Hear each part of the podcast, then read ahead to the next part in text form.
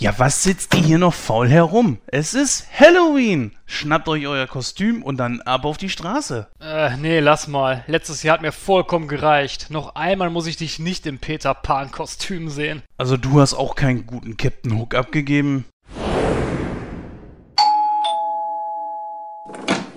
Ein Krokodil hat mir meine Hand abgebissen.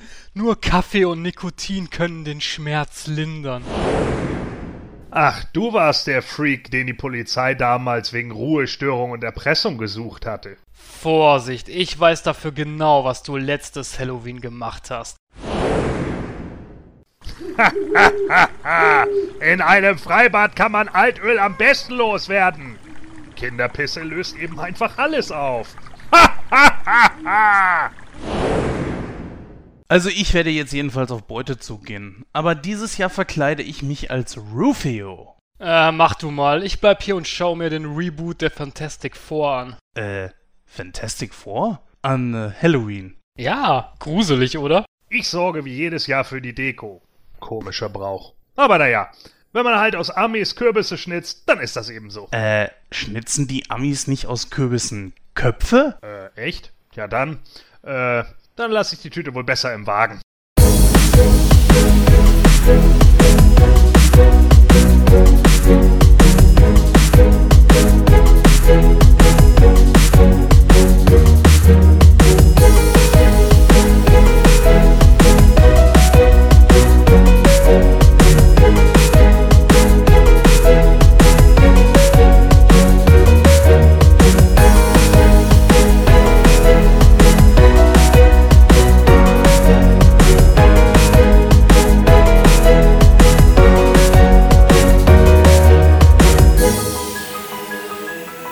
Hallo und herzlich willkommen zu der 46. Ausgabe von Nightcrow. Ich bin der Christoph und an meiner Seite begrüße ich auch wieder ganz recht herzlich den Jens und den Gordon. Hallo Jungs. Ja, hallo.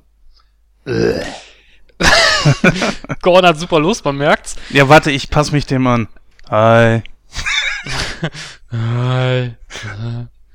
Ja, unglaublich aber wahr, letzte Woche war Halloween. Halloween ist immer ein sehr schöner Tag, für mich zumindest. Ich mag Halloween. Ähm, ich bin immer traditionell an Halloween im Moviepark, weil da findet immer so eine lustige Chose statt. Äh, mit verkleideten Monstern und so und auch so Special Events. War dieses Jahr natürlich ein bisschen schwierig wegen meiner Beinverletzung, sprich ich konnte jetzt nicht wirklich Achterbahn fahren, aber nichtsdestotrotz wollte ich mir den Spaß nicht nehmen lassen und äh, auch wieder bei uns im Moviepark an Halloween dabei sein. Wie ist es denn bei euch, Jungs? Äh, zelebriert ihr Halloween irgendwie? Gordon, wie sieht's bei dir aus? Ja, natürlich. Also ich finde es zwar merkwürdig, dass du verkleidete Monster hast, weil eigentlich verkleidet man sich ja als Monster, aber gut. Ähm, Äh. ja, das stimmt. Ja, nee, ich war dieses Jahr mit äh, Freundinnen und Freunden äh, bei der Beiß mich Party in Hamburg, genauso wie letztes Jahr im Parlament. Und wir hatten das Motto äh, Marvel Superhelden und Supervillains und sind im Endeffekt dann als ja Versionen der Rächer gegangen oder als Mitglieder der Rächer und einer als Baron Zemo. Ich übrigens war Vision. Hm. Großartig. Wischen. ja, Beiß mich Party in Hamburg, ist das äh, irgendwie was Bekannteres? Weil ich höre das eigentlich zum ersten Mal.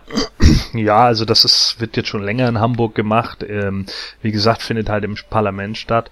Und äh, da ist das dann halt irgendwie immer über so zwei Ebenen äh, eine riesige Party, wo eigentlich auch alle Leute dann verkleidet sind. Was generell ganz cool ist. Natürlich kommen da auch viele rein, die sich dann immer nur irgendwie so ein bisschen weiße Farbe ins Gesicht geklatscht haben, was natürlich mega einfallslos und langweilig ist. Aber es gibt auch einige Leute, die sich da wirklich hinsetzen und sich auch Mühe geben und auch Bock haben, irgendwie was zu schminken und auch ganz gute Ideen haben. Manche machen auch ein paar einfache Kostüme. Zum Beispiel standen dieses Jahr irgendwie so ein äh, Pärchen hinter uns, die sich wirklich als Scully und Mulder frisiert haben. Das fand ich zum Beispiel, fand ich eine witzige Idee, so, ja. Die hatten dann die FBI-Ausweise halt dran und so und sind dann halt rumgelaufen, das passte dann auch. Oder eine andere Truppe ist halt als Ghostbusters gegangen, aber ein Mädel dann noch dabei, die dann als das Stay Puft Marshmallow Girl gegangen ist. Und das Outfit stand ihr auch ganz gut. Also Also äh, generell, wie gesagt, eigentlich ganz witzig. Aber also ich falle meistens immer auf, weil ich relativ aufwendige Masken habe, die dann immer so sechs bis neun Stunden brauchen, bis sie dann fertig sind. Mit Glatzenperücke und Latex und Modellierwachs und hast du nicht gesehen und dann noch Schminken und äh, Kontaktlinsen und bla. Äh, deswegen, ich hatte zum Beispiel ja nicht nur einfach eine Vision-Maske auf, sondern habe das halt, wie gesagt, eben alles selbst geschminkt.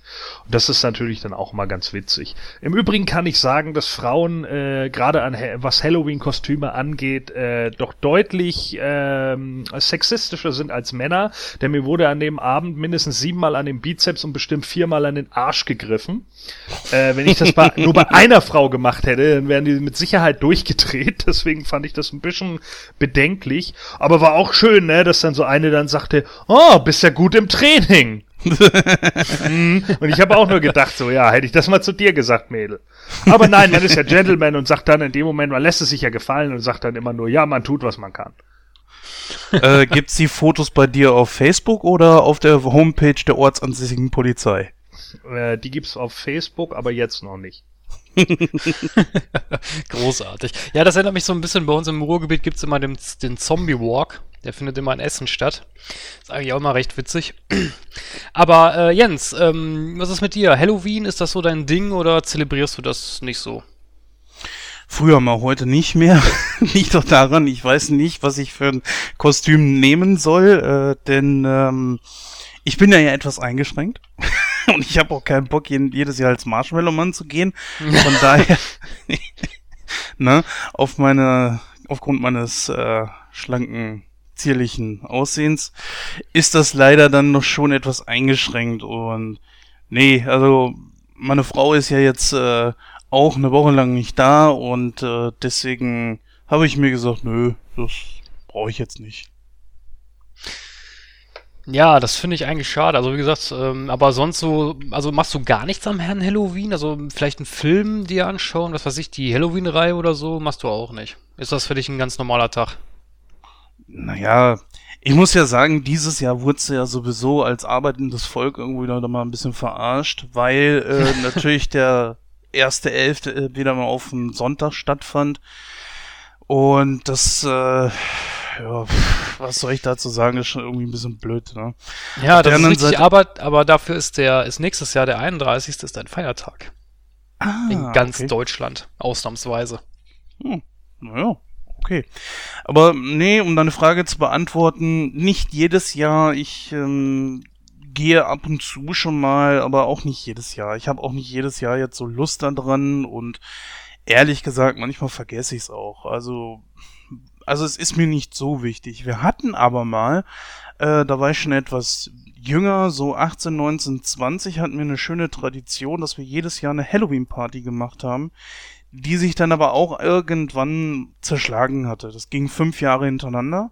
Ich find's auch schade, dass solche Traditionen nicht eigentlich gepflegt werden, aber ja, wie das nochmal so ist, ne? Man lebt sich auseinander, man, man beginnt äh, feste Jobs, hat weniger Zeit und naja, ne, es ist halt eben so. Man bekommt Kinder und was weiß ich. Und dann, dann muss sowas leider früher oder später auf der Strecke bleiben. Ja, das ist wohl wahr. Aber nichtsdestotrotz, was nicht auf der Strecke bleibt, ist natürlich unser Podcast. Und wir haben uns heute wieder ein wunderbares Programm ausgesucht. Und ja, das kann die Susi dann mal im Einzelnen vorstellen. Bitteschön. In der ersten Sendung nach unserer Zurück in die Zukunft Themenwoche kehrt Kino aktuell wieder zurück auf den Sendeplan. Darunter ein lang ersehnter Film, der schon lange auf der Watchlist vieler Kinogänger war. James Bond. Dies war Grund genug, uns einmal ausführlich mit dem deutschen Bond Dietmar Wunder, Schauspieler und Synchronsprecher, zu unterhalten. Ferner sprechen wir in einer allgemeinen Diskussionsrunde über 007. In unserem Hauptthema geht es um etwas ganz anderes. Vor geraumer Zeit startete der Film Pan in den Kinos, weshalb wir uns einmal den Filmklassiker Hook vornahmen. Ebenfalls wollen wir als große Superheldenfans euch ein Hörspielprojekt vorstellen, welches sich in humoristischer Weise mit diesem Thema befasst.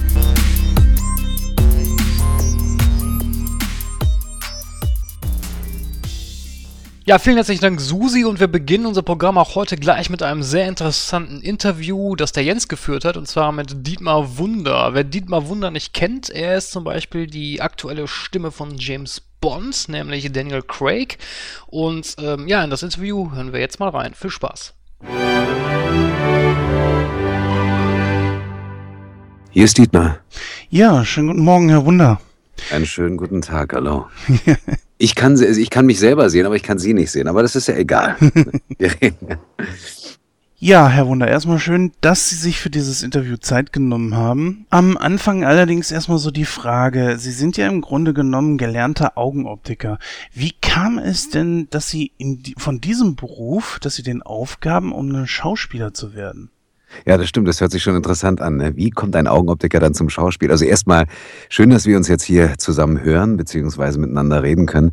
Ähm, es ist so, das muss ich dazu sagen, 1905 wurde Optiker Wunder von meinem Urgroßvater gegründet. Und ich hatte natürlich immer einen Bezug zum Augenoptiker-Dasein und hatte dann nach dem Abitur gesagt, naja, äh, vielleicht erstmal eine Augenoptiker-Ausbildung, einen anständigen Beruf. Und dann, muss ich allerdings gestehen, habe ich schon während der Schulzeit und auch während meiner Augenoptiker-Ausbildung immer noch Theater gespielt oder in einer Band gesungen. Und ich hatte, während ich zur Lehre oder während ich meine Lehre gemacht habe, abends immer noch Schauspielunterricht, Privatunterricht gemacht oder genommen und habe dann nach der Ausbildung als Optiker noch ein bisschen gearbeitet als Optiker, aber habe immer wieder gemerkt, nein, es zieht mich doch irgendwie zum Schauspiel. Das heißt, die Leidenschaft und die Liebe dahin, die war immer schon da. Und dann habe ich nach dem Augenoptiker-Dasein ganz kurz studiert, mit dem Ziel, vielleicht darstellendes Spiel ähm, dann später zu lehren. Und also Sie merken, es war für mich immer so, ich habe den Absprung, hatte immer so ein bisschen Respekt noch davor. Und irgendwann habe ich gesagt, jetzt reicht's. Und dann habe ich eine richtige Schauspielausbildung noch gemacht.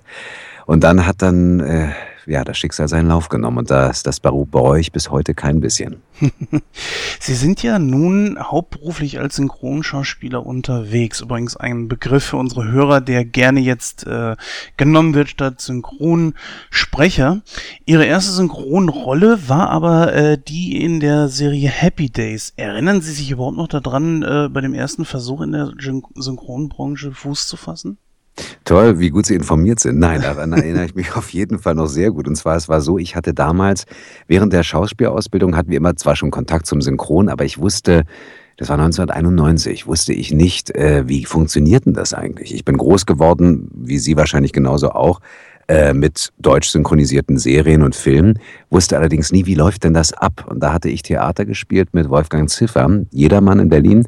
Und äh, Wolfgang Ziffer hat damals äh, Synchronregie gemacht für die Serie ähm, Happy Days. Und habe ich gesagt, du Wolfgang, kann ich nicht mal zugucken kommen? Und er so, nee, nee, du kommst gleich mal dazu und dann musst du mal selbst gleich synchronisieren. Ich so, aber ich weiß doch gar nicht, wie das geht. Keine Sorge, das bringe ich dir bei. Ja, und dann kam ich äh, in dieses Studio. Ich weiß auch noch, das war in der Oberlandstraße. Ähm, ich glaube, es war die Arena oder die Deutsche Synchron, einer von den beiden Synchronfirmen.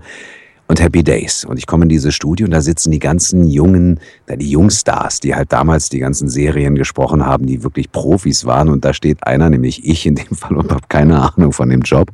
Aber das hat mir der Wolfgang so toll erklärt und auch die anderen Kollegen. Dazu kam noch, das war ein Student in dieser Serie, der gestottert hat.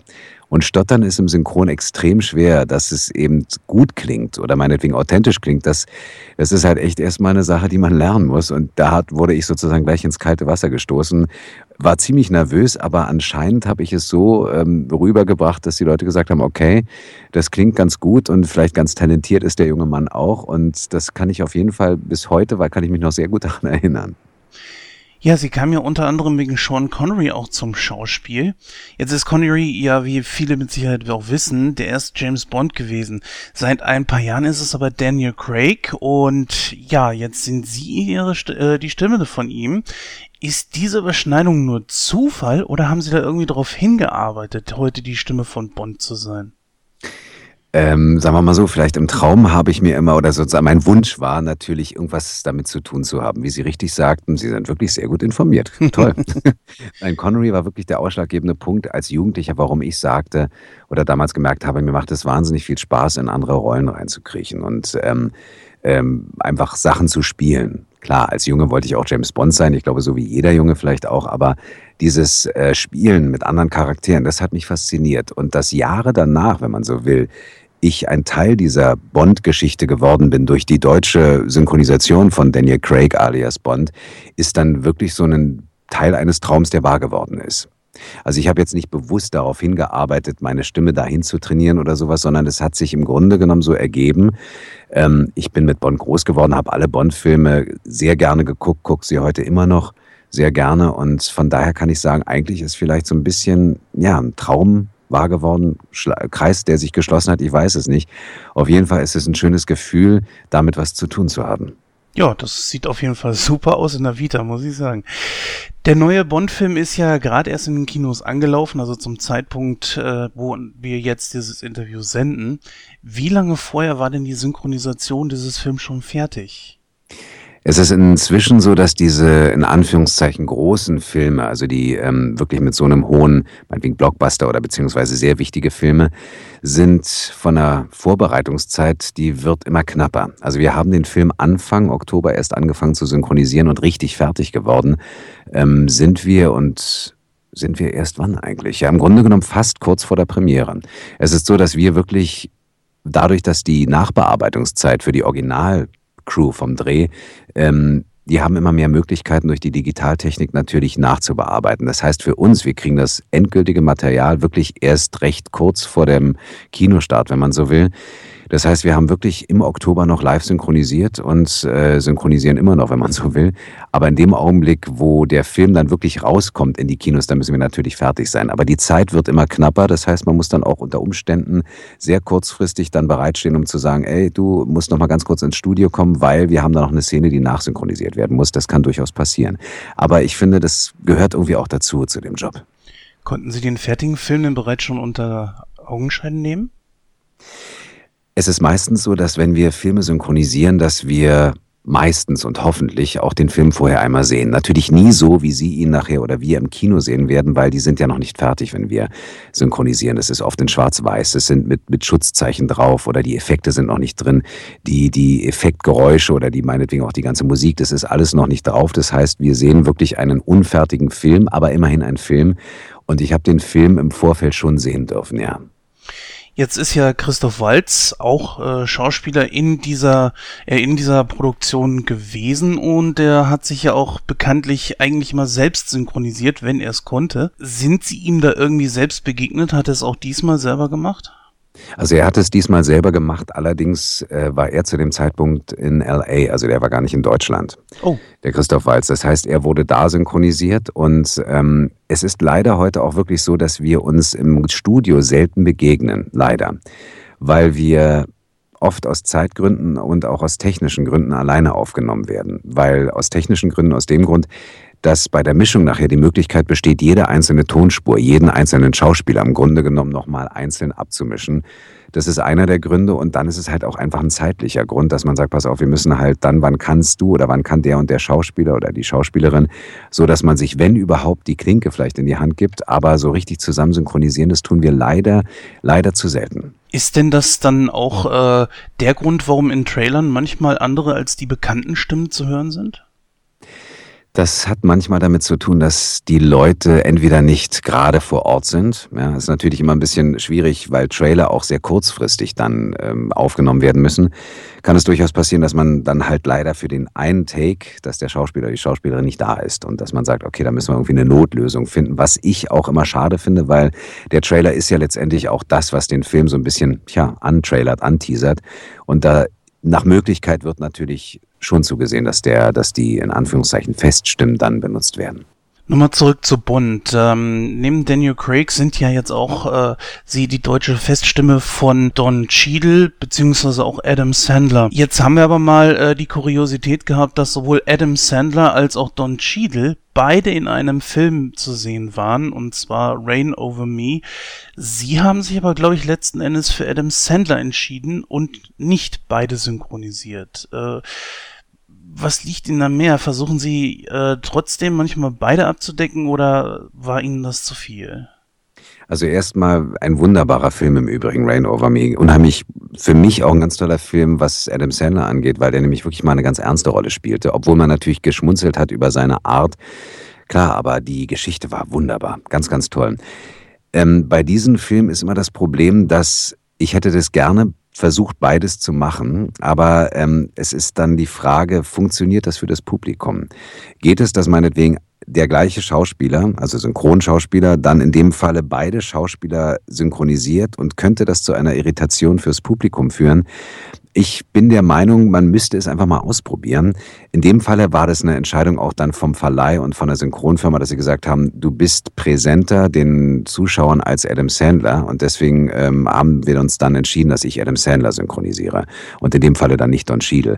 Aber ich hätte auch sehr gerne Don Cheadle synchronisiert. Ich glaube, man müsste es einfach mal sehen, inwieweit die Stimmen auseinander gehen. Also ich synchronisiere, würde ich mal sagen, einfach Adam Sandler stimmfarbenmäßig ganz anders als Don Cheadle. Also von daher hätte man vielleicht einfach mal diesen Versuch starten können.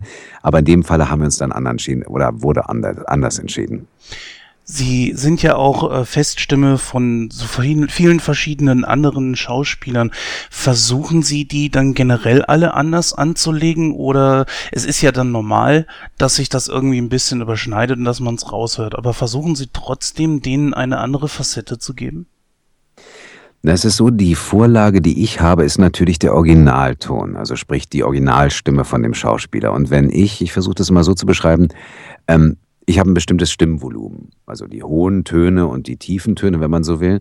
Und wenn ich jetzt den Originalton von Sandler höre, dann rutscht automatisch erstmal so ein bisschen meine Mimik in die von Adam Sandler und dadurch rutscht meine Stimme auch automatisch ein bisschen höher, ein bisschen verlächelter und dann ist, hat er auch so seinen eigenen Sprachduktus.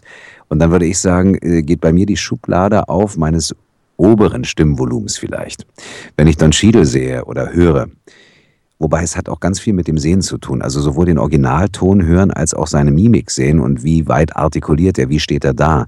Und da passiert dann immer mit meiner Stimme automatisch, teilweise natürlich auch bewusst, aber inzwischen auch teilweise einfach unbewusst, dass ich mich dann anders von der Mimik her bewege als bei Sandler oder bei Craig und dass aus meinem Stimmvolumen dann die Schublade gezogen wird mit dem Stimmklang. Also das heißt, meine Stimme versuche ich dem anzupassen, aber nicht so, dass es halt, es sollte nie gekünstelt klingen. Das ist immer die große Aufgabe, finde ich, für uns, dass wir als, als äh, Synchronisatoren sozusagen ähm, versuchen immer so, nicht versuchen, sondern wir sollten halt authentisch bleiben. Trotzdem bei uns, dass wir es nicht jetzt übertreiben und meinetwegen irgendwas faken von der Stimme her. Also ich würde es am besten so beschreiben, wirklich, dass ich aus meinem Stimmvolumen immer mich dem Originalton aus meinem Stimmvolumen anpasse, was der Originalton mir halt vorgibt. Ja, Sie haben äh, selber gerade gesagt, Sie haben viele Facetten. Ist das etwas, was Sie auch äh, lieben? Ich sag mal, Adam Sandler ist sehr hibbelig. Wir haben Don Cheadle, der ist mal hibbelig, sehr ruhig. Und wir haben Daniel Craig, einen sehr, sehr ruhigen Schauspieler, wo Sie auch eine sehr, eine sehr, sehr tiefe Stimme brauchen. Ist das was, was Sie sagen, da habe ich wirklich Glück gehabt? Oder hätten Sie doch lieber so mehr so einen Standard, um sich nicht so oft umstellen zu müssen? Nee, ich, ich bin also sehr dankbar dafür oder beziehungsweise auch sehr froh, dass sich das so ergeben hat, weil für mich als Schauspieler, egal ob ich jetzt äh, synchronisiere oder, oder Lesungen mache, moderiere oder vor der Kamera stehe, für mich als Schauspieler mich auszutoben in ganz unterschiedlichen Charakteren ist natürlich das größte Geschenk das weiß ich noch, in der Schauspielschule darf man sich ja austoben durchs Rollenstudium, dass man mal den spielt und mal den spielt. Und wenn ich jetzt überlege, wie Sie gerade gesagt haben, Sandler spielt ganz anders als Craig. Sam Rockwell ist ja auch einer der Schauspieler, die ich synchronisiere. Wenn so ein Film wie Sieben Psychos zum Beispiel, der da total ausrastet und, und wirklich sehr, sehr schräg ist. Oder auch Moon mit Sam Rockwell. Das sind so eine Filme, wo ich sage, das ist so toll, sich da auszutoben und dann wiederum Daniel Craig dann als Bond zu synchronisieren, dieses sehr zurückgenommene, sehr cool auf den Punkt gespielte, das ist für mich als Schauspieler ein Geschenk, dass ich mich da so vielfältig austoben kann. Unsere Hörer wissen es jetzt leider nicht. Ich kann sie aber gerade sehen, wie sie selbst jetzt gerade vom Mikro gestikulieren. Würden Sie selber sagen, es ist zwingend notwendig, dass man als Synchronschauspieler auch eine Schauspielerausbildung hat? Auf jeden Fall. Also für mich ist es so, dass wenn mich jemand fragt, zum Beispiel, du, ich interessiere mich für Synchron, finde ich toll und sowas, hm, was würdest du mir als Tipp geben oder für einen Tipp geben?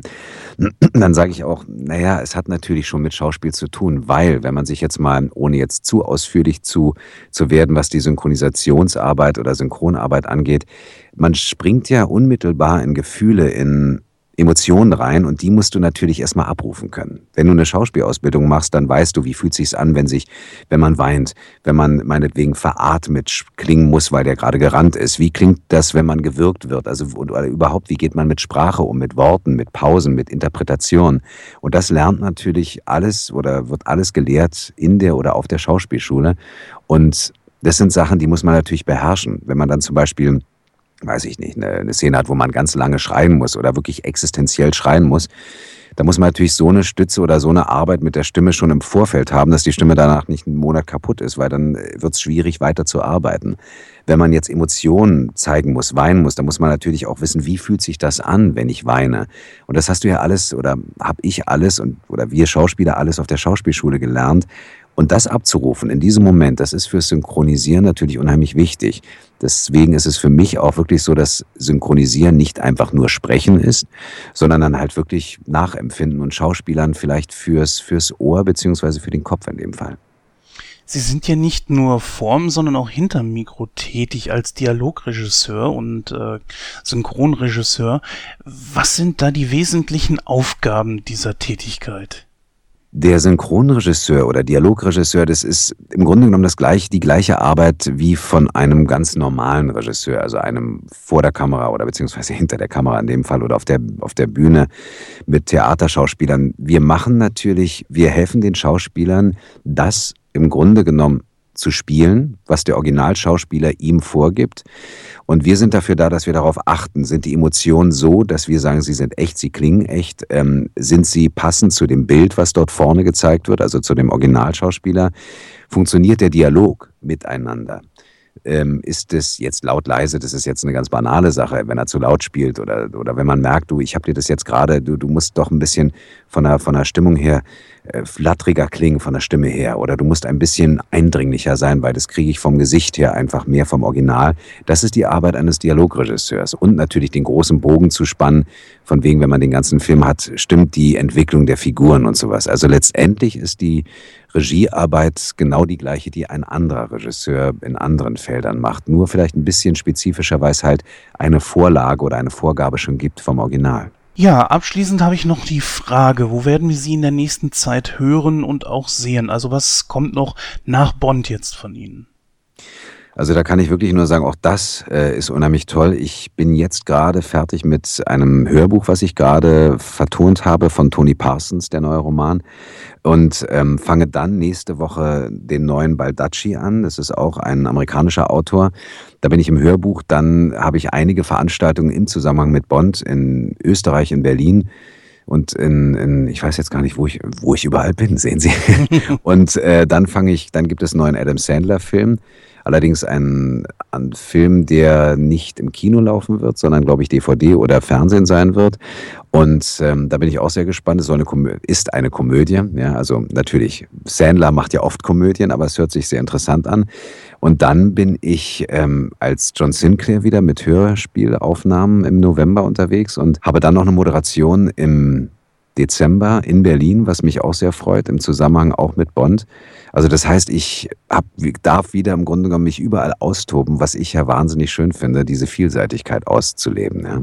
Eine kleine Zusatzfrage hätte ich allerdings doch noch, und zwar ist mir aufgefallen, dass Adam Sandler gerade in letzter Zeit doch mit seinen Filmen ein bisschen zu schwächeln scheint zumindest kommen die nicht mehr so gut an. Sie sind ja jetzt doch irgendwo mit Adam Sandler verbunden. Wie sehen Sie selber das? Äh, würden Sie sagen einfach, okay, das sind jetzt vielleicht nicht die ganz großen äh, Blockbuster, aber das müssen sie auch nicht sein. Und Sie finden trotzdem immer noch Ihr Zielpublikum oder sehen Sie die Karriere von Adam Sandler doch selbst irgendwie ein bisschen gefährdet? Also ich glaube, also dazu bin ich jetzt auch nicht genug im amerikanischen Filmbusiness äh, up to date, aber was ich immer empfinde, ist, dass Adam Sandler immer noch ein Händchen hat. Das sind wahnsinnig ähm, also für ihn, die Filme, die er macht, sind wahnsinnig familienorientiert. Also Pixels und die ganzen, die haben ja immer unheimlich viel mit Familie, mit, mit Schwächen von Menschen, die dann nachher geläutert werden und dann doch eine Lösung finden. Und diese Aussage, die funktioniert, glaube ich, in Amerika wahnsinnig gut. Hier ist vielleicht manchmal der Humor doch sehr amerikanisch und vielleicht vom Publikum nicht, wird nicht ganz so angenommen, wie er in Amerika angenommen wird.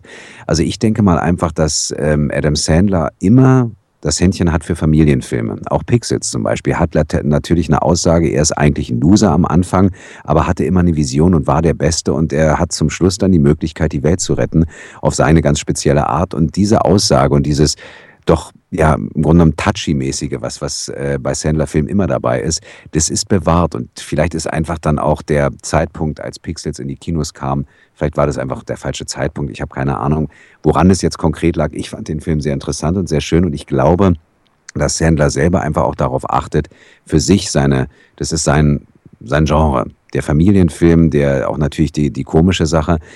Mich würde es interessieren, ob er bald mal wieder einen Film macht. Es gab nämlich einen, fällt mir gerade ein, The Cobbler hieß der. Das ging auch um einen ähm, magischen Schuster oder beziehungsweise einen magischen, eine magische Schuhnähmaschine. Das war ein ganz charmanter, ganz kleiner Film, sehr, sehr schön inszeniert auch.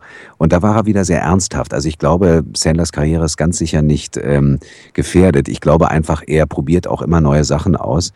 Und dazu finde ich ihn als Schauspieler, der ist ja in Hollywood. Ich meine, das ist einer von den ganz Großen. Und in Amerika ist es halt so auch wirklich, dass er da wahnsinnig beliebt und wahnsinnig bekannt ist. Ja, Herr Wunder, ich bin am Ende mit meinen Fragen. Ich danke Ihnen, dass Sie sich die Zeit genommen haben. War sehr wirklich, gerne. War wirklich sehr interessant und ja, ich höre Sie auf jeden Fall und man sieht sich bestimmt irgendwann mal wieder auf irgendeiner Convention oder so. Sehr, sehr gerne. Hat großen Spaß gemacht. Ihnen auch ganz eine ganz schöne Zeit.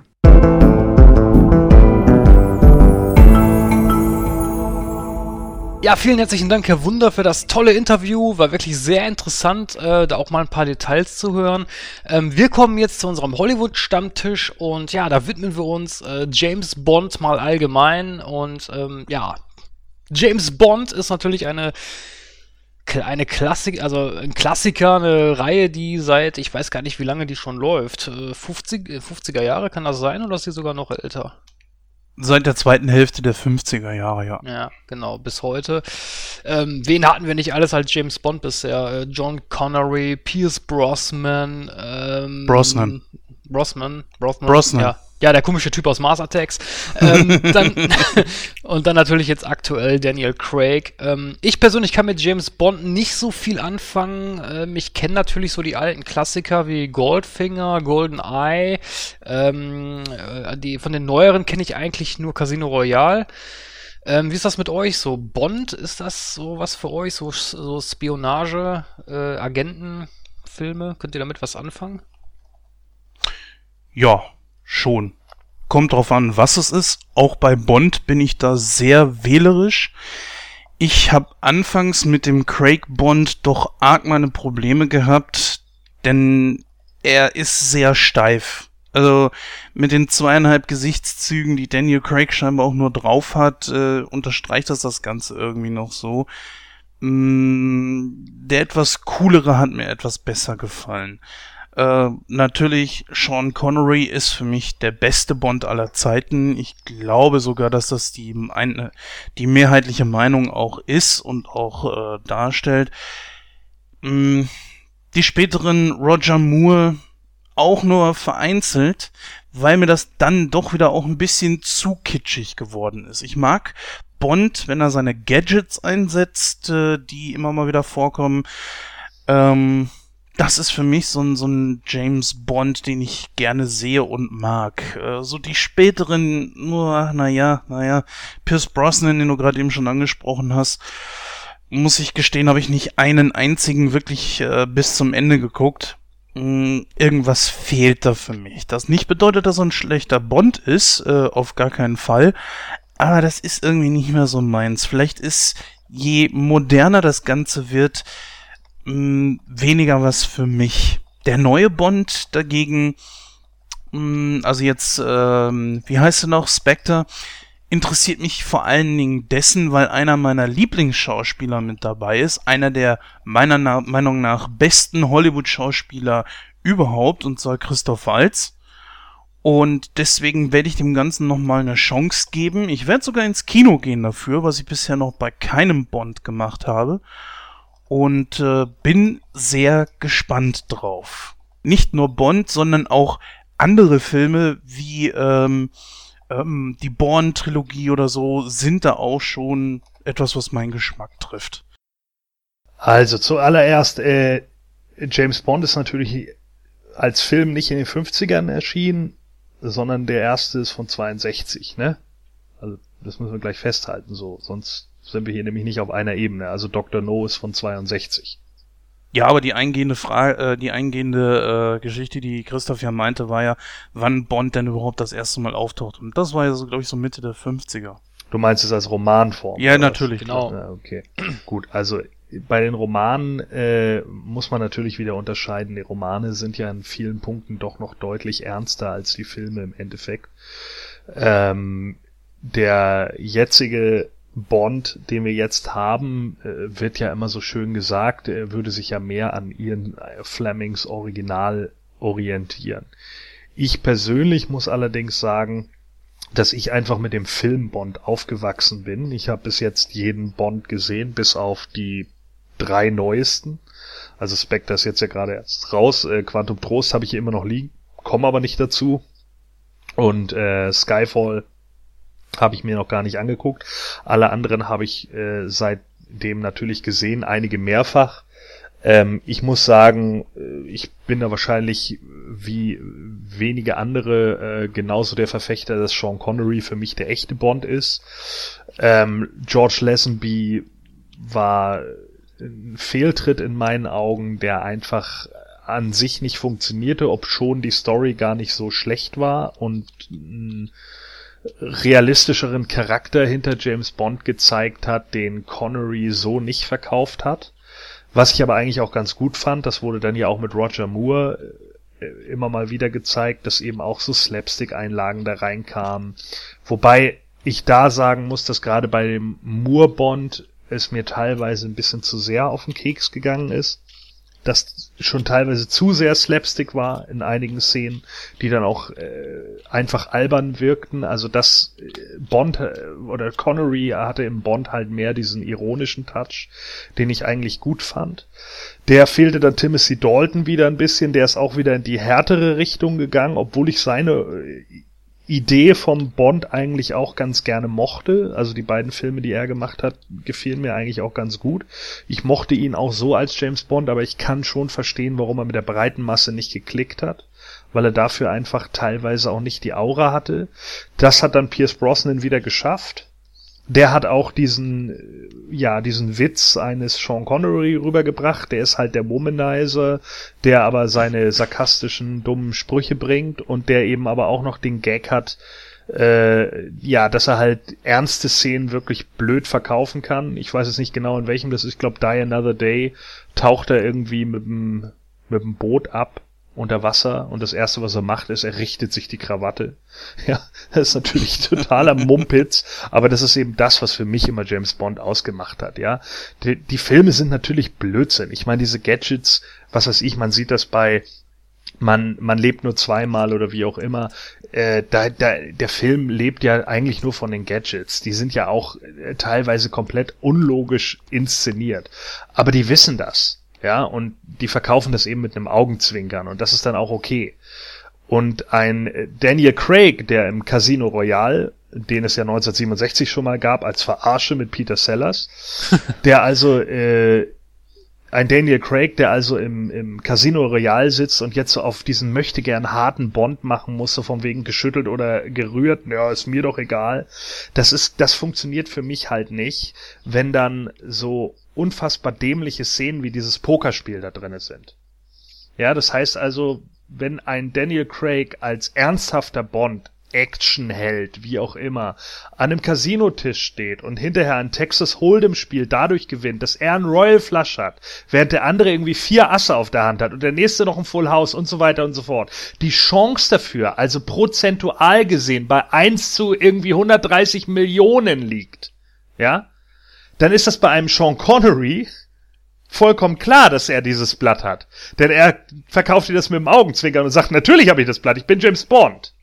Ja, aber ein Daniel Craig, der halt alles komplett ernst nimmt und so, von wegen, ich bin James Bond, ja, ich bin hier der harte Geheimagent und schlag alle Leute zusammen und dieser Film ist ernst, ich brauche keine Gadgets, das einzige Gadget, was ich habe, ist ein Defibrillator auf meinem Beifahrersitz Tut mir leid. dann darf man solche Pokerszenen einfach nicht bringen, ja? Dann soll er das Match einfach realistisch gewinnen und nicht mit so einem Schwachsinn. So, und das sind halt die Punkte, die mir einfach bei so einem Daniel Craig Bond dann eben auf den Keks gegangen sind. Und das hat mir den James Bond, den ich einfach kennengelernt habe, auch ein Stück weit vermiest. Und deshalb bin ich von dem eher abgewichen. Jetzt, wo ich Spectre den Trailer gesehen habe, weiß ich, dass ich ihn gucken werde, weil Christoph Walz dabei ist und der Typ ist einfach eine geile Sau. Ja, Ja? richtig. Endlich So. mal einer, der es versteht. So, ne, der dann einfach da, da äh, steht und dann sagt, äh, warum sind Sie hier? Ja, ich komme, um Sie zu töten. Ach, ich dachte, Sie kommen, um hier zu sterben. ja, super. So, das ist äh, erstmal die Deutschen, Österreicher, wie auch immer, also die Leute, die irgendwie aus unserem äh, äh, Breitengrad kommen, die scheinen sowieso mal die besten Bösewichte zu sein. Ja, ansonsten würde keiner irgendwie noch ewig auf Gerd Fröbe rumreiten als Goldfinger. Aber der hatte genau diesen gleichen Punkt. Was wollen Sie, Goldfinger? Verlangen Sie von mir, dass ich rede? Nein, Mr. Bond. Ich verlange von Ihnen, dass Sie sterben. Ja, und genau das ist es. Das macht diese Bad Guys einfach aus. Und ich glaube, Walz könnte wieder einer der ganz großen neuen Bad Guys werden. Das ging mir eigentlich eh nicht bei Casino Royale, weil ich fand Mats Mikkelsen als Le Chiffre eigentlich auch nicht schlecht. Äh, Mats Mikkelsen ist meiner Meinung nach sowieso ein sehr guter Schauspieler und seit dänische Delikatessen und äh, in der Serie Hannibal finde ich ihn auch großartig, großartig. Und äh, den fand ich eigentlich bei Casino Royale auch gut inszeniert als Bad Guy, ähm, hatte aber mir zu wenig Szenen. Also er kam ja nicht so oft vor, wie jetzt beispielsweise, äh, wenn ich jetzt sagen Gerd Fröbel denke in Goldfinger, der war ja da ein bisschen omnipräsent in Anführungsstrichen und äh, war mir ein bisschen wenig von dem Bad Guy, weil es ging ja auch mehr darum, ja, wie hat denn James Bond angefangen und so weiter. Aber das war mir ein bisschen zu langatmig. Ich muss ja sagen, dass einer meiner Lieblingsbonds ja im Grunde genommen gar kein Bond ist. Wisst ihr, welcher der Filme, den ich meine? Ja? Nee? Sag niemals nie. Ist ja ein Remake. Und der kam ja, glaube ich, 83 raus. Ein Film, mh, ja, den man eigentlich äh, neu gemacht hat. Äh, James Bond wird auch wieder das letzte Mal von Sean Connery gespielt. Und ich mag diesen Film irgendwie. Ich weiß nicht warum. Ich finde ihn sogar besser als das Original. Ich, ich weiß gar nicht wieso. Ich, ich kann's, ich kann's wirklich nicht sagen. Ähm, trotzdem äh, finde ich ihn besser als Feuerball. Ja, weil der viel besser in Szene gesetzt ist. Erstmal ist Sean Connery in dem Moment in der Rolle viel mehr aufgegangen. Ich meine, Thunderball ist im Endeffekt der vierte James Bond. Äh, und zu dem Zeitpunkt hat natürlich Connery auch seine Erfahrung im Schauspiel gemacht und auch viele andere Rollen gespielt. Er hat deutlich mehr Charme in diesem Moment und Brandauer ist halt einfach der bessere Schauspieler, ja. Der ist halt einfach der geilere Bad Guy.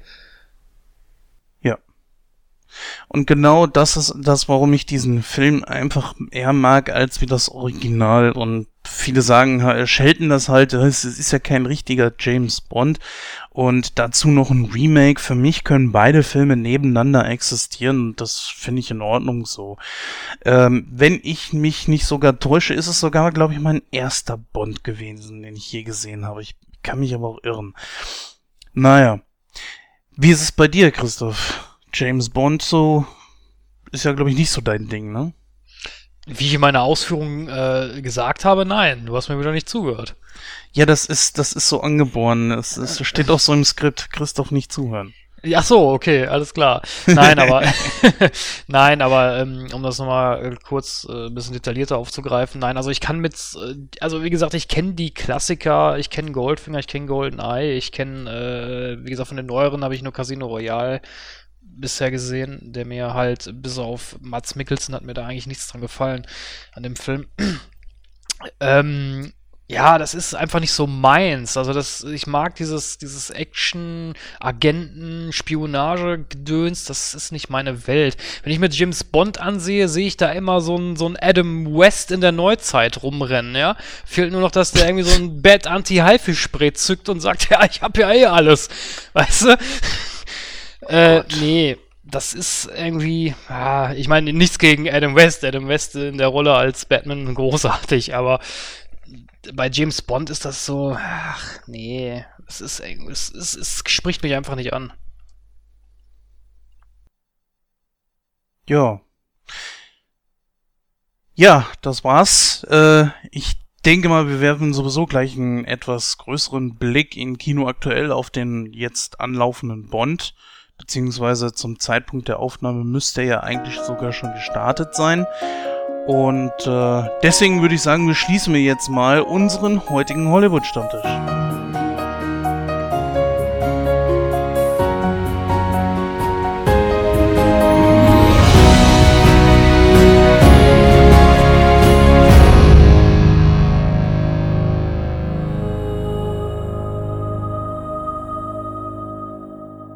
Ja, dann herzlich willkommen zurück zu Kino Aktuell, Filme im Fokus. Ähm, wir haben uns heute mal etwas anderes ausgedacht, nämlich äh, bisher haben wir es ja immer so gemacht, dass wir drei bis vier Filme vorgestellt haben, die aktuell im Kino laufen.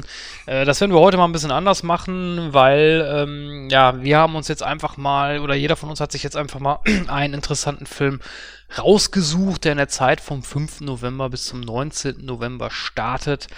Ähm, dazu aber später mehr. Äh, eine kleine Anmerkung, die ich machen möchte. Und ähm, ich habe mir Pan im Kino angesehen. Also Pan, die Neuverfilmung in Anführungsstrichen von, von Peter Pan, die jetzt auch derzeit im Kino läuft ähm, ist quasi eine Geschichte, die vor Peter Pan spielt. Also quasi, wie er denn letztendlich ins Nimmerland kommt und äh, dann auch die bekannte Rolle einnimmt. Ich persönlich, ich will jetzt nicht zu viel vom Film verraten. Ich muss sagen, ähm, man sollte sich nicht von den Kritiken beeinflussen lassen. Gerade die amerikanische Presse hat den Film sehr zerrissen. Ich finde aber, das wird dem in keiner Weise gerecht. Ich finde den Film großartig. Ähm, Problem daran ist, das Film ist aufgebaut, äh, der Film ist aufgebaut wie ein Märchen und ich finde, daran sollte oder darauf sollte man sich einlassen. Wenn man das nicht tut, äh, gibt es sehr viele Kritikpunkte, wo man sagen könnte, ach, ist der Film schlecht oder zu viel CGI und ähm, dieses ganze Gedöns. Aber gerade in Anbetracht der Tatsache, dass es ein Märchen ist und man sich darauf einlässt, finde ich die CGI so pompös das auch aufgezogen ist, gerechtfertigt, weil es Sinn macht. Es ist eine Fantasiewelt. Ähm, was ich richtig gut finde an dem Film, was ja auch in dem Trailer deutlich wird, nämlich, dass Peter Pan und Captain Hook zunächst als Freunde agieren und gemeinsam gegen einen anderen Piraten kämpfen, nämlich Blackbird. Ähm, man kann sich natürlich die Frage stellen, okay, was hat jetzt Blackbird in, in Nimmerland zu suchen? Eigentlich gar nichts, das ist richtig. Aber nichtsdestotrotz fand ich die Idee gut, dass es halt vor Captain Hook einen anderen Piraten gab, den man bekämpfen musste. Ich finde, das ist auch in dem Film sehr schön in Szene gesetzt. Also, ich kann den Film nur empfehlen. Ähm, schaut ihn euch im Kino an. Ich finde ihn klasse. Oder wenn ihr halt keine Lust auf Kino habt, äh, vielleicht später mal auf DVD oder Blu-ray. Also ich persönlich kann da nur eine Filmempfehlung aussprechen. Ja, ich habe das auch gehört, dass der Film relativ schlecht bewertet wurde. Äh, ich habe mir auch andere Podcasts angehört, wo es dann zum Beispiel darum ging, ähm, dass der Trailer nicht irgendwie überzeugte oder so. Und auf der anderen Seite wiederum äh, muss man ja auch sagen, Peter Pan ist nun mal ein Märchen. Ja, wer da was anderes erwartet, äh, der kennt einfach die äh, literarische Vorlage von G.M. Barrys nicht. Ich denke einfach mal, dass vielleicht viele Leute da was anderes drun sich drunter vorgestellt haben, so vielleicht so aller Herr der Ringe oder sowas in der Richtung. Ich meine, äh, oder Harry Potter oder sowas. Nun, das ist es definitiv nicht. Ich habe den Film noch nicht gesehen, werde das allerdings definitiv nachholen. Fehlt halt nur momentan für Kino ein bisschen die Zeit. Kleinigkeit noch, ähm, wie gesagt, äh, man muss, wie Jens hat es auch gerade schon mal gesagt, wie gesagt, man muss sich darauf einlassen und wie gesagt nicht von den Kritiken äh, mitreißen lassen, weil Kritiker hören sich meistens auch immer gerne selber hören. Ähm, davon ab, wir haben uns jetzt wieder ähm, zwei Filme ausgesucht dieses Mal und zwar äh, Spectre und natürlich ähm, der zweite Teil oder beziehungsweise der dritte 3.2 Teil von äh, den Hunger Games. Aber bevor wir uns den widmen, widmen wir uns Spectre, dem neuen James Bond. Jens, magst du uns den mal vorstellen? Ja, gerne doch. Also es äh, geht darum, dass in den Überresten von Skyfall äh, die dubiose Unterlagen gefunden wurden. Die geben da so ein paar Hinweise auf, äh, auf die Vergangenheit von James Bond und ja, der will die lieber dann äh, unterm Tisch fallen lassen. Also er möchte nicht, dass die irgendjemand in die Finger kriegt. Naja, und ähm, er, irgendwie kommt er dann durch diese Unterlagen auch zu einer Organisation, die international bestens äh, vernetzt ist und der Welt den Krieg erklärt hat. Naja, während M alle Hände voll zu tun hat, äh, der Korruption innerhalb des MI6 Einhalt zu gebieten, arbeitet Bond dann daran, äh, ja, Spectre zu enttarnen. Naja, und darin wird, da wird er dann eigentlich auch mit sich selbst konfrontiert. Ich bin ehrlich gesagt sehr, sehr gespannt auf diesen Film. Wie wir es vorhin schon gesagt haben, liegt das einfach an äh, den Schauspielern und nicht so sehr an, also Christoph Walz vor allen Dingen, ne, da muss ich sagen, bin ich sehr gespannt drauf, wie ein Charakterdarsteller wie Christoph Walz und ein rechte, also ich sag mal, die Eiche als Schauspieler Daniel Craig miteinander harmonieren. Äh, das wird, glaube ich, sogar der 23. oder 24. Bond werden. Und ich bin gespannt, ob da jetzt aber ein bisschen was sich geändert hat. Ich habe die ersten beiden mit Craig gesehen.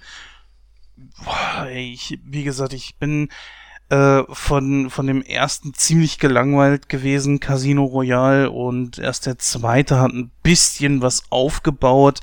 Ich habe Skyfall noch nicht gesehen, das müsste ich dann mal äh, nachholen die Tage. Werde ich auch. Ich glaube, er dürfte in einem der Streaming-Dienste, die ich nutze, laufen. Vielleicht sogar innerhalb der Flatrate und dann äh, gucke ich mir den mal an. Also ich bin da wirklich sehr gespannt drauf. Ja, Gordon, du hast ja schon gesagt, dass du äh, Christoph Waltz sehr gut findest. Äh, wirst du dir diesen hier im Kino angucken oder wirst du warten, bis er auf DVD Blu-ray kommt? Hm, ja, das ist halt momentan irgendwie die Frage. Ich glaube, ich müsste eigentlich erst die beiden anderen Bonds sehen, weil die ja momentan wohl auch so ein bisschen aufeinander aufbauen.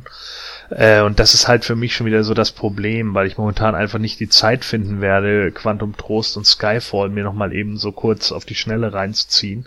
Und deswegen wird es wahrscheinlich darauf hinauslaufen, dass ich den nicht im Kino sehen werde. Ja gut, Christoph, deine Meinung hat man ja schon gehört. Äh, wirst du diesem hier trotzdem eine Chance geben? Nein. Ganz klipp und klar, nein.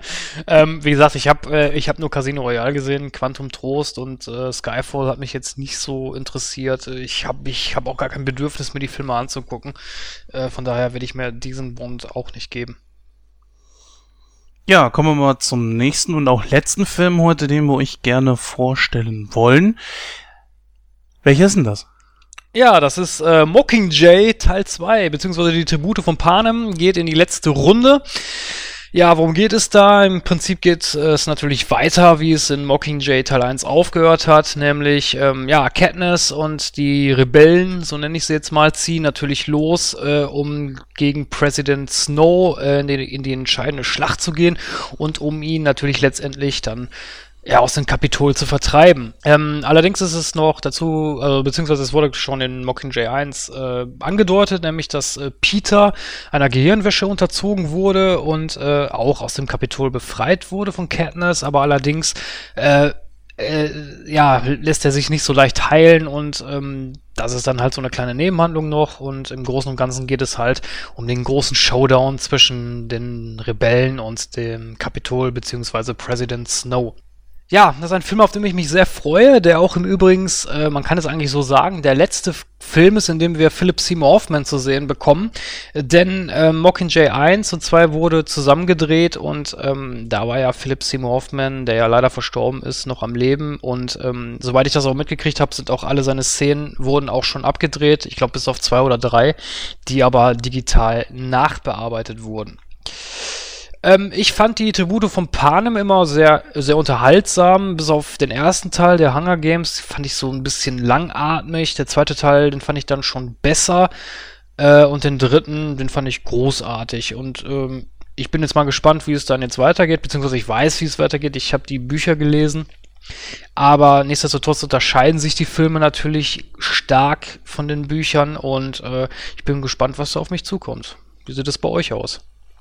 Ja, ich finde eigentlich äh, sämtliche Filme wirklich ansehlich, äh, in unterschiedlicher Qualität. Also keiner davon würde ich wirklich schlecht bewerten. Trotzdem finde ich äh, den zweiten und 3.1 äh, besser als den ersten, wo viele sagen, mh, hm, also komische Meinung hätte ich da. Äh, der nun ist nun mal mit dem Geschmack so, äh, Trotzdem, ich würde keinen dieser Filme wirklich irgendwo schlecht bewerten. Ich finde sämtliche Schauspieler eigentlich wirklich super.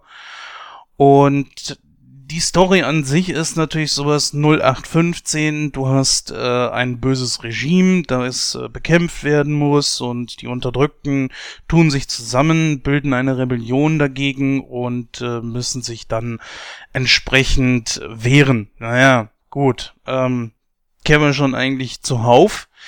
Aber nichtsdestotrotz finde ich, dass die Tribute von Panem sich gut einreiht in diese Live-Filme und würde sogar sagen, dass sie mit zu, äh, ja, mit zu meinen Lieblingsfilmen gehören. Also ich muss ganz ehrlich sagen, mich haben die Tribute von Panem ja nie so wirklich äh, irgendwie gereizt. Also das ist jetzt ja wieder so ein neues Franchise, das aufgebaut wurde. Wahrscheinlich genauso wie dieses komische Maze Runner, das jetzt irgendwie abgeht und so. Aber die Sachen, die sind mir alle irgendwie so merkwürdig durchgestylt und äh, mir gefällt die Optik daran auch nicht. Außerdem ist das Ding komplett irgendwie von der Grundidee vom Battle Royale aus äh, dem asiatischen Raum geklaut. Ähm, ich brauche da nicht so viele Sachen von. Äh, keine Ahnung, die Bücher haben mich nicht gereizt, die Filme haben mich nicht gereizt. Dass der Kram jetzt ein Ende findet, ist vielleicht ganz gut so. Also, das ist für mich halt immer so, äh, schon so Filme zu haben, die auf der Prämisse aufgebaut sind, yo, da wird es auf jeden Fall sieben Teile von geben, geht mir schon gehörig auf den Zeiger. Das ist einfach so eine, so eine Entwicklung bei Hollywood im Moment, die, die ich einfach mega anstrengend finde und äh, wo ich auch teilweise denke, ich glaube, das wiederholt sich dann auch irgendwann recht arg. Also obwohl ich die Filme nicht gesehen habe, vielleicht tue ich den Film auch unrecht, aber ich kann mir schon sehr gut vorstellen, dass sich da mindestens zwei Filme doch sehr ähneln werden. Mm, ja, da hast du nicht ganz unrecht. Und zwar äh, der erste und der zweite Teil, die ähneln sich schon in gewisser Weise, aber unterscheiden sich trotzdem. Man weiß, wenn er jetzt weiß, was ich meine. Also, ne, also von der, von der Grundthematik her ist es das Gleiche, das ist richtig, aber trotzdem gibt es da ein paar kleine Unterschiede. Ja, aber, klar, sonst wäre es ja derselbe Film. Ja, das ist, nein, aber, ne, also ich denke mal, um das abzurunden, was Christoph gerade wo meint, ist, der zweite Teil fängt zwar genauso an wie der erste Teil, dass man dann auch in diese Arena muss, nur mit dem Unterschied, dass diesmal alle Champions rein müssen, aber er wird nicht so enden wie der erste Teil, weil man ganz klar sieht, dass am Ende halt äh, ein kleiner Twist kommt, mit dem man auch so nicht rechnet. Da möchte ich jetzt die Leute entsprechend nicht spoilern, sollen sich den Film dann angucken. Ja, aber was ich noch ganz gerne anmerken möchte, wenn ihr die Tribute von Panem mögt und die Filme schon gesehen habt, dann kann ich euch unser Tribute von Panem Special mal empfehlen. Und zwar haben wir ähm, alle drei bisher erschienenen Filme in Episode 24 besprochen. Äh, da hatten wir auch ein Interview mit Ricardo Richter und Maria Koschny. Und ja, wenn ihr Interesse habt, hört einfach mal rein. Ja, soweit dann Kino aktuell. Ähm, wie gesagt, war die heute mal ein bisschen kurz, aber ja, momentan läuft auch nichts Vernünftiges im Kino, zumindest nichts, was wir uns jetzt äh, antun würden. Ähm, kann natürlich jeder anders sehen. Also wenn ihr da irgendwelche Filme habt, die jetzt die laufenden Wochen im Kino erscheinen, ähm, dann könnt ihr uns da gerne mal ein paar, ein paar Infos zukommen lassen oder Feedback. Ähm, schreibt uns einfach an info at nightcrow.de. Wir kommen jetzt zu unserem Hauptthema und zwar widmen wir uns in unserer Hauptdiskussion heute dem Klassiker Hook. Bis dann.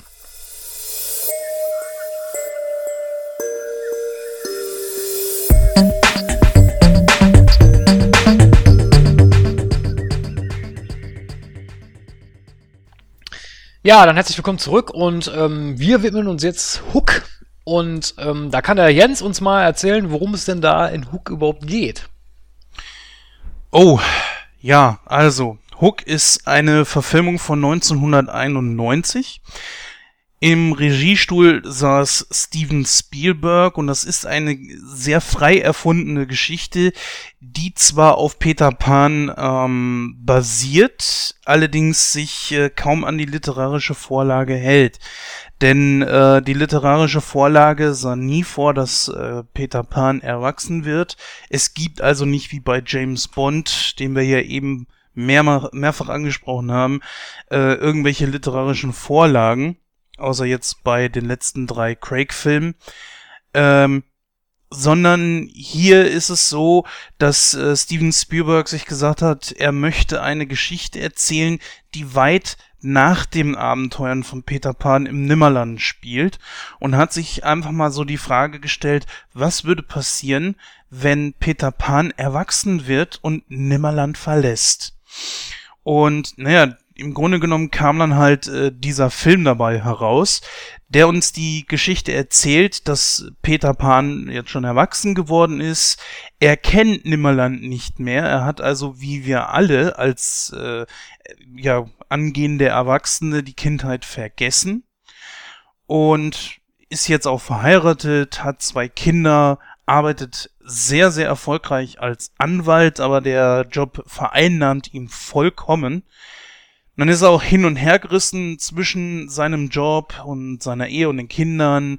Naja, und er ist äh, sehr reizbar, wird schnell nervös, schafft es nie zu irgendwie einer äh, Sache wie eine Schulaufführung oder einem Baseballspiel seiner Kinder. Und die fühlen sich natürlich dementsprechend auch vernachlässigt. Zudem hat er dann auch noch irgendwie, weiß der Teufel, wie er das geschafft hat, Höhenangst entwickelt. Ja, aber trotzdem ist er irgendwie wohl auch zufrieden mit seinem Leben. Ähm, während seine Angehörigen halt eben unter seinem Ehrgeiz als Anwalt dann leiden. Ja, eines Tages geschieht aber das, was eigentlich passieren musste, nämlich sein alter Widersacher, Kapitän James Hook, der taucht wieder auf der Bildfläche auf und entführt die äh, Kinder von Peter. Ja, und Hook hat nämlich äh, nicht vergessen, was Peter schon lange verdrängt hat, nämlich dass die, dieser ihn in mehreren Schlachten halt geschlagen und sogar, äh, sogar die Hand abgeschlagen hat. Und jetzt sind der auf Rache. Naja, und Peter ist jetzt äh, mit seiner Vergangenheit konfrontiert, an die er sich allerdings nicht mehr erinnern kann und der er sich nicht mehr bewusst ist. Und jetzt muss er mit Hilfe seiner alten Freunde wieder zu dem werden, der er mal war. Ja, das ist die ganze Geschichte, inklusive Vorgeschichte. Genau, richtig. Also, und wir haben natürlich auch klasse Schauspieler in dem Film, nämlich Dustin Hoffman als Kapitän James Hook, Robin Williams als Peter Pan, Bob Hoskins als Smee und Julia Roberts als, äh, wie hieß die Elfe? Glöckchen. Glöckchen, genau. Ja, ein Film, den ich natürlich äh, als Kind das erste Mal gesehen habe. Ähm, ich kann mich erinnern, als ich den Film das erste Mal gesehen habe, äh, ich war eigentlich enttäuscht. Es lag daran, ich habe es auch in einer der vergangenen Ausgaben mal erwähnt, ich habe den Disney-Film damals äh, zuerst gesehen und den fand ich großartig und äh, ja, als, als Kind äh, fand, ich, fand ich Peter Pan immer faszinierend, habe das gerne geguckt und ähm, als ich dann den Spielfilm das erste Mal gesehen habe, ich weiß nicht, mir hat da so ein bisschen was gefehlt. Ähm, jetzt so aus erwachsener Sicht muss ich natürlich sagen, dass die Idee, ja, Peter Pan zu zeigen, dass er halt erwachsen geworden ist, die, die ist natürlich nicht schlecht. Das ist ein, ist ein Geniestreich, meiner Meinung nach. Aber trotzdem fehlt mir so ein bisschen was. Also es gibt so ganz viele, viele Kleinigkeiten im Grunde genommen, die mich aber stören. Das ist zum einen das Krokodil, ich fand, ich fand als Kind dieses Krokodil immer cool. Dieses, das immer so, so, so mit den Augen immer so rumgewackelt hat und dann immer Captain Hook gejagt hat. Das fand ich immer super. Und das hat mir so ein bisschen gefehlt in dem Film, weil das Krokodil halt da so ein riesiges Monster-Ding ist, was da ausgestopft ist äh, und so einen riesigen Wecker im Maul hat. Wird da nicht sogar gesagt, ja, das ist die Uhr, die Hook getragen hat oder so? Das fand ich, das fand ich irgendwie total dämlich. Das war halt so, so einer der Hauptkritikpunkte, die mich irgendwie gestört haben. Mich gar nicht so. Also, ja, das mit dem Krokodil ist sowieso so eine Geschichte, wo man vielleicht mal kurz eben vorgreifen könnte vor dem Ende. Nämlich, ich weiß überhaupt nicht, lebt es noch? Ist es betäubt? oder was ist mit dem Vieh? Oder fällt es einfach nur um? Warum rülpst es dann? Äh, das ist so ein, etwas, was ich bis heute irgendwie nicht so ganz verstanden habe.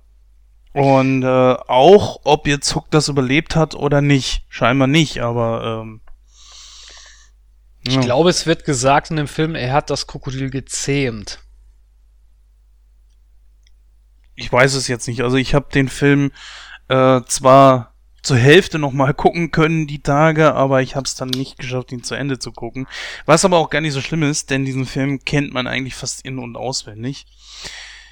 Ja, ich würde sagen, fangen wir mal von vorne an. Und zwar die, der ganze Aufbau äh, fängt ja zum Beispiel damit an, dass äh, Peter Pan oder Bunning jetzt, ja, dass er überhaupt nicht mehr weiß, wer er ist. Und äh, ich finde, man umschifft da sehr gut, weil man auch nicht sonderlich drauf eingeht, äh, die ganze literarische Vorlage. Theoretisch könnte man jetzt sogar sagen, okay, man guckt zum Beispiel als allererstes den Film Wenn Träume fliegen lernen, hier mit, äh, ähm, ähm, ach Mensch, mit Johnny Depp in der Hauptrolle. Äh, wer ihn gesehen hat, es geht halt darum, wie äh, Peter Pan geschrieben wird. Ne? Und äh, da spielt äh, ähm, Deb den Barris. Und dann könnte man sagen, man guckt jetzt Peter Pan von Disney. Beziehungsweise guckt erst, nee, müsste erst den gucken, den du jetzt im Kino geguckt hast. Pan, dann Peter Pan von Disney und dann müsste man Hook gucken. Passt eigentlich alles sehr gut zusammen. Die Altersunterschiede sind dementsprechend natürlich auch schon äh, okay. Aber ähm, ich finde so, ähm, wie du auch anfangs schon sagtest, die Idee finde ich irgendwie sehr kreativ. Es, wie gesagt, gibt es keine literarische Vorlage. J.M. Barris hat nie vorgesehen, dass Peter Pan erwachsen werden sollte, wie ich es ja schon sagte, und dementsprechend äh, sich überhaupt mal vorzustellen, was passiert denn, wenn Peter Pan wirklich erwachsen wird. Und wie wir sehen, ist aus ihm jemand geworden, der, was wir natürlich auch besonders heutzutage extrem vorfinden, ein absoluter Workaholic, der kaum Zeit hat für seine Kinder, der seinem Job total verfallen ist und ich finde, das sieht man ja ganz häufig heutzutage. Ich weiß nicht, ähm, wie du das zum Beispiel empfunden hast, Gordon. Konntest du das nachempfinden, wie äh, Steven Spielberg das da dargestellt hat? Ja, natürlich. Also ich meine, das ist ja auch nun grundlegend eigentlich die Message des Films. Ne? Äh, du, das, ich glaube, das verkennen einige einfach. Äh, ich glaube, da wird Steven Spielberg vielleicht in einigen Punkten auch einfach zu viel beigemessen. Ich habe ja nun viele Kritiken über Hook gelesen und ähm, es gibt genügend Kritiken, die der Meinung sind, der Film funktioniere nicht richtig, das Märchen klappt nicht vollständig, weil man keinen korrekten Gegenspieler hat oder wie auch immer so, ja. Äh, also die meisten Kritik Kritiken basieren irgendwie darauf, dass zum Beispiel ein Captain Hook halt die das Negativ von Peter Pan darstellen sollte. Das tut er aber in diesem Fall nicht. Und das ist ja auch ganz klar, denn äh, Captain Hook ist in dem Moment, in dem Moment so gesehen der coole Dad, der den Sohn von Peter adoptieren will, ja, der macht dann halt seine witzigen Sachen mit den mit den Piraten und hast du nicht gesehen und der Sohn findet ihn halt aufregend, während sein Vater halt der Langeweiler und der Spießer ist. So, und im Endeffekt muss jetzt halt der alte Peter seinen jungen Peter, den draufgängerischen, ja, innerlichen Peter Pan halt wiederfinden, der eben für immer Kind bleibt. So und dann dagegen angeht. Und ich denke, das ist eigentlich die grundlegende Message da drin. Ja, dass zu viele Erwachsene einfach ihren Blick für das verloren haben, worauf es im Leben eigentlich ankommt nämlich auf den Spaß, auf das Kind im Menschen und so weiter und so fort. Denn, seien wir ganz ehrlich, die meisten Erwachsenen oder eigentlich alle Erwachsenen sind im Endeffekt auch nur große Kinder. Sie glauben halt nur, dass sie das nicht sind. Und darum geht es eigentlich in diesem Film. Sehr schön wiedergegeben, würde ich genauso sehen. Allerdings, äh, ja, natürlich hast du hier einen Antagonisten, der jetzt nicht da einfach hergeht und äh, vor laufender Kamera irgendwelchen anderen Charakteren den Kopf abschlägt, äh, sie, sie einfach willkürlich erschießt, bis auf einmal aus Versehen. Nein, so meine ich das nicht. Ähm, ich mein, das meinte ich nicht als, als Antagonist, sondern ich meinte als Antagonisten halt jemanden, der sozusagen gegen das steht, was Peter eben ist. Ja, also Peter ist ja nun auch der Lost Boy, der Leader der Gang im Endeffekt. Klar, Rufio hat die Gruppe übernommen, aber jeder weiß eigentlich, dass Peter halt der tatsächliche Leader ist. So, und das Gegenstück dazu wäre halt jemand, der eben keinen Spaß hat. Ja, jemand, der, der eben diesem Workaholic-Dasein eigentlich frönen würde, der einfach sagt, nee, so hat es zu sein. Und äh, also im Endeffekt ist eigentlich Peter hier sein eigener Gegenspieler, weil er gegen sein eigenes Ich ankämpfen muss. Und Hook ist da, verkommt da für zumindest einige Kritiker halt dann zur Schaustellerfigur. Aber ich sehe das halt nicht so. Also ich bin halt nee, der Meinung, dieser, dieser Zwist der Hauptgeschichte äh, um, um Peter, die Wandlungsfähigkeit, die bleibt ja bestehen. Dass dann der alte äh, Gegner Captain Hook wieder auftaucht, ist dazu vielleicht auch tatsächlich nur Mittel zum Zweck, aber ich weiß nicht, ich, ich sehe das nicht als so hohen Kritikpunkt an, dass das äh, den, den Film und das Märchen an sich schmälert. Nö, überhaupt nicht. Ich kann diese Kritik auch gar nicht nachvollziehen, weil Captain Hook ist in meinen Augen in diesem Film überhaupt nicht das Spiegelbild von ihm, weil das, was er macht, ist ja im Grunde genommen böse. Ja, er könnte jetzt einfach dahergehen, die Kinder töten, fertig. Ende aus Mickey Mouse. Peter wäre für alle Zeiten frontal sauer auf äh, Captain Hook, möchte ihn dann töten, fertig. Aber Hook möchte ja etwas viel Böseres tun. Er möchte ihm die Kinder entziehen. Er möchte, er möchte Peter und seine Kinder entzweien, ihm sie so wegnehmen. Weil was würde Peter mehr wehtun, emotional, als wenn sein eigener Sohn, was ja auch im, im Film passiert, zu ihm sagt, nö, ich komm nicht mit. Und das tut ihm ja richtig weh. Und genau das ist es ja, was Hook ja auch will. Anbei man auch sagen muss, dass diese Idee ja auch von Smee kam, nicht von Hook selbst. Aber Hook äh, macht halt eben all genau das, um äh, seinem, diesen Plan dann auch durchzuführen. Ich finde die Idee gar nicht mal so schlecht, deswegen ist diese Kritik, die du da bringst, äh, von anderen Leuten inhaltslos, würde ich mal sagen. Naja, also ich meine, ich kann die Kritik, wie gesagt, schon äh, ein Stück weit nachvollziehen für das, was sie ist, aber ich glaube halt einfach nicht, dass Hook es tatsächlich darauf angelegt hat und äh, das ist dann halt der Unterschied. Ich denke halt, das ist wieder so ein Punkt, wo Kritiker halt etwas von einem Film erwarten und gerne möchten, dass der Film so ist und wenn er nicht so ist, dann sehen sie ihn halt als, ja, nee, das hat im Drehbuch irgendwie nicht funktioniert. Und das sehe ich halt nicht so. Ja, also ich bin schon der Meinung, dass das durchaus funktioniert, äh, weil in dem Moment einfach Hook sich nicht, äh, wie zum Beispiel, wie ich das gerade eben bei, bei Casino Royale meinte, ja, äh, der verkauft sich halt als ernster Film, bringt dann aber dämliche Szenen wie dieses Pokerspiel so. Und das macht eben ein Hook nicht. Ja, er verkauft sich halt nicht so als würde er in diese andere Prämisse unbedingt reingehen, dass ein Peter Pan unbedingt gegen einen anderen Gegenspieler noch kämpfen muss, sondern Hook ist halt einfach nur der, die Anleitung, um für Peter wieder wegzukommen. Ich habe auch irgendeine Kritik gelesen, wo einer meinte, ja, äh, Hook holt Peter eigentlich nur zurück, um ihn umzubringen. Ja. Also die Interpretation fand ich gar nicht schlecht. naja gut, aber darum geht's ja in dem Film. Hook will Rache und für mich wirkt das in dem Film auch ehrlich gesagt so, weil Hook ist ja schon irgendwo, irgendwo seines Lebens müde und sieht das mit als einer seiner letzten großen Aufgaben im Leben, seinen alten Widersacher, seinen größten Widersacher Peter Pan gegenüberzutreten und diesen zu töten. Er bedauert es ja dann an einer Stelle sogar selbst, dass es nicht sofort an Ort und Stelle gemacht hat, bevor dann Peter wieder äh, an Stärke gewinnt und zu dem wird, was er früher war.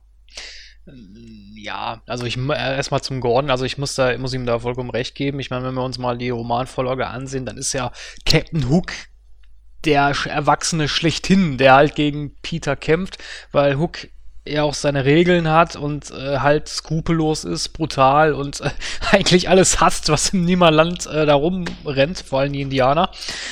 Ähm, die, klar, das hast du in dem Film natürlich nicht, weil du hast natürlich jetzt nicht so diesen Spiegelbild. Warum nicht? Weil Peter Pan natürlich selber erwachsen ist und dementsprechend ist natürlich dann auch äh, Peter selber sein, sein Gegenspieler. Das äh, kann, ich dem Gordon nur zustimmen. Das ist, äh, das ist, glaube ich, die Idee, der Hauptgedanke an dem Film. Ähm, zu dir dann, Jens, äh, Captain Hook, ja, das ist richtig, aber ich habe das immer so gesehen, dass er Peter zurückholt, weil er sich langweilt.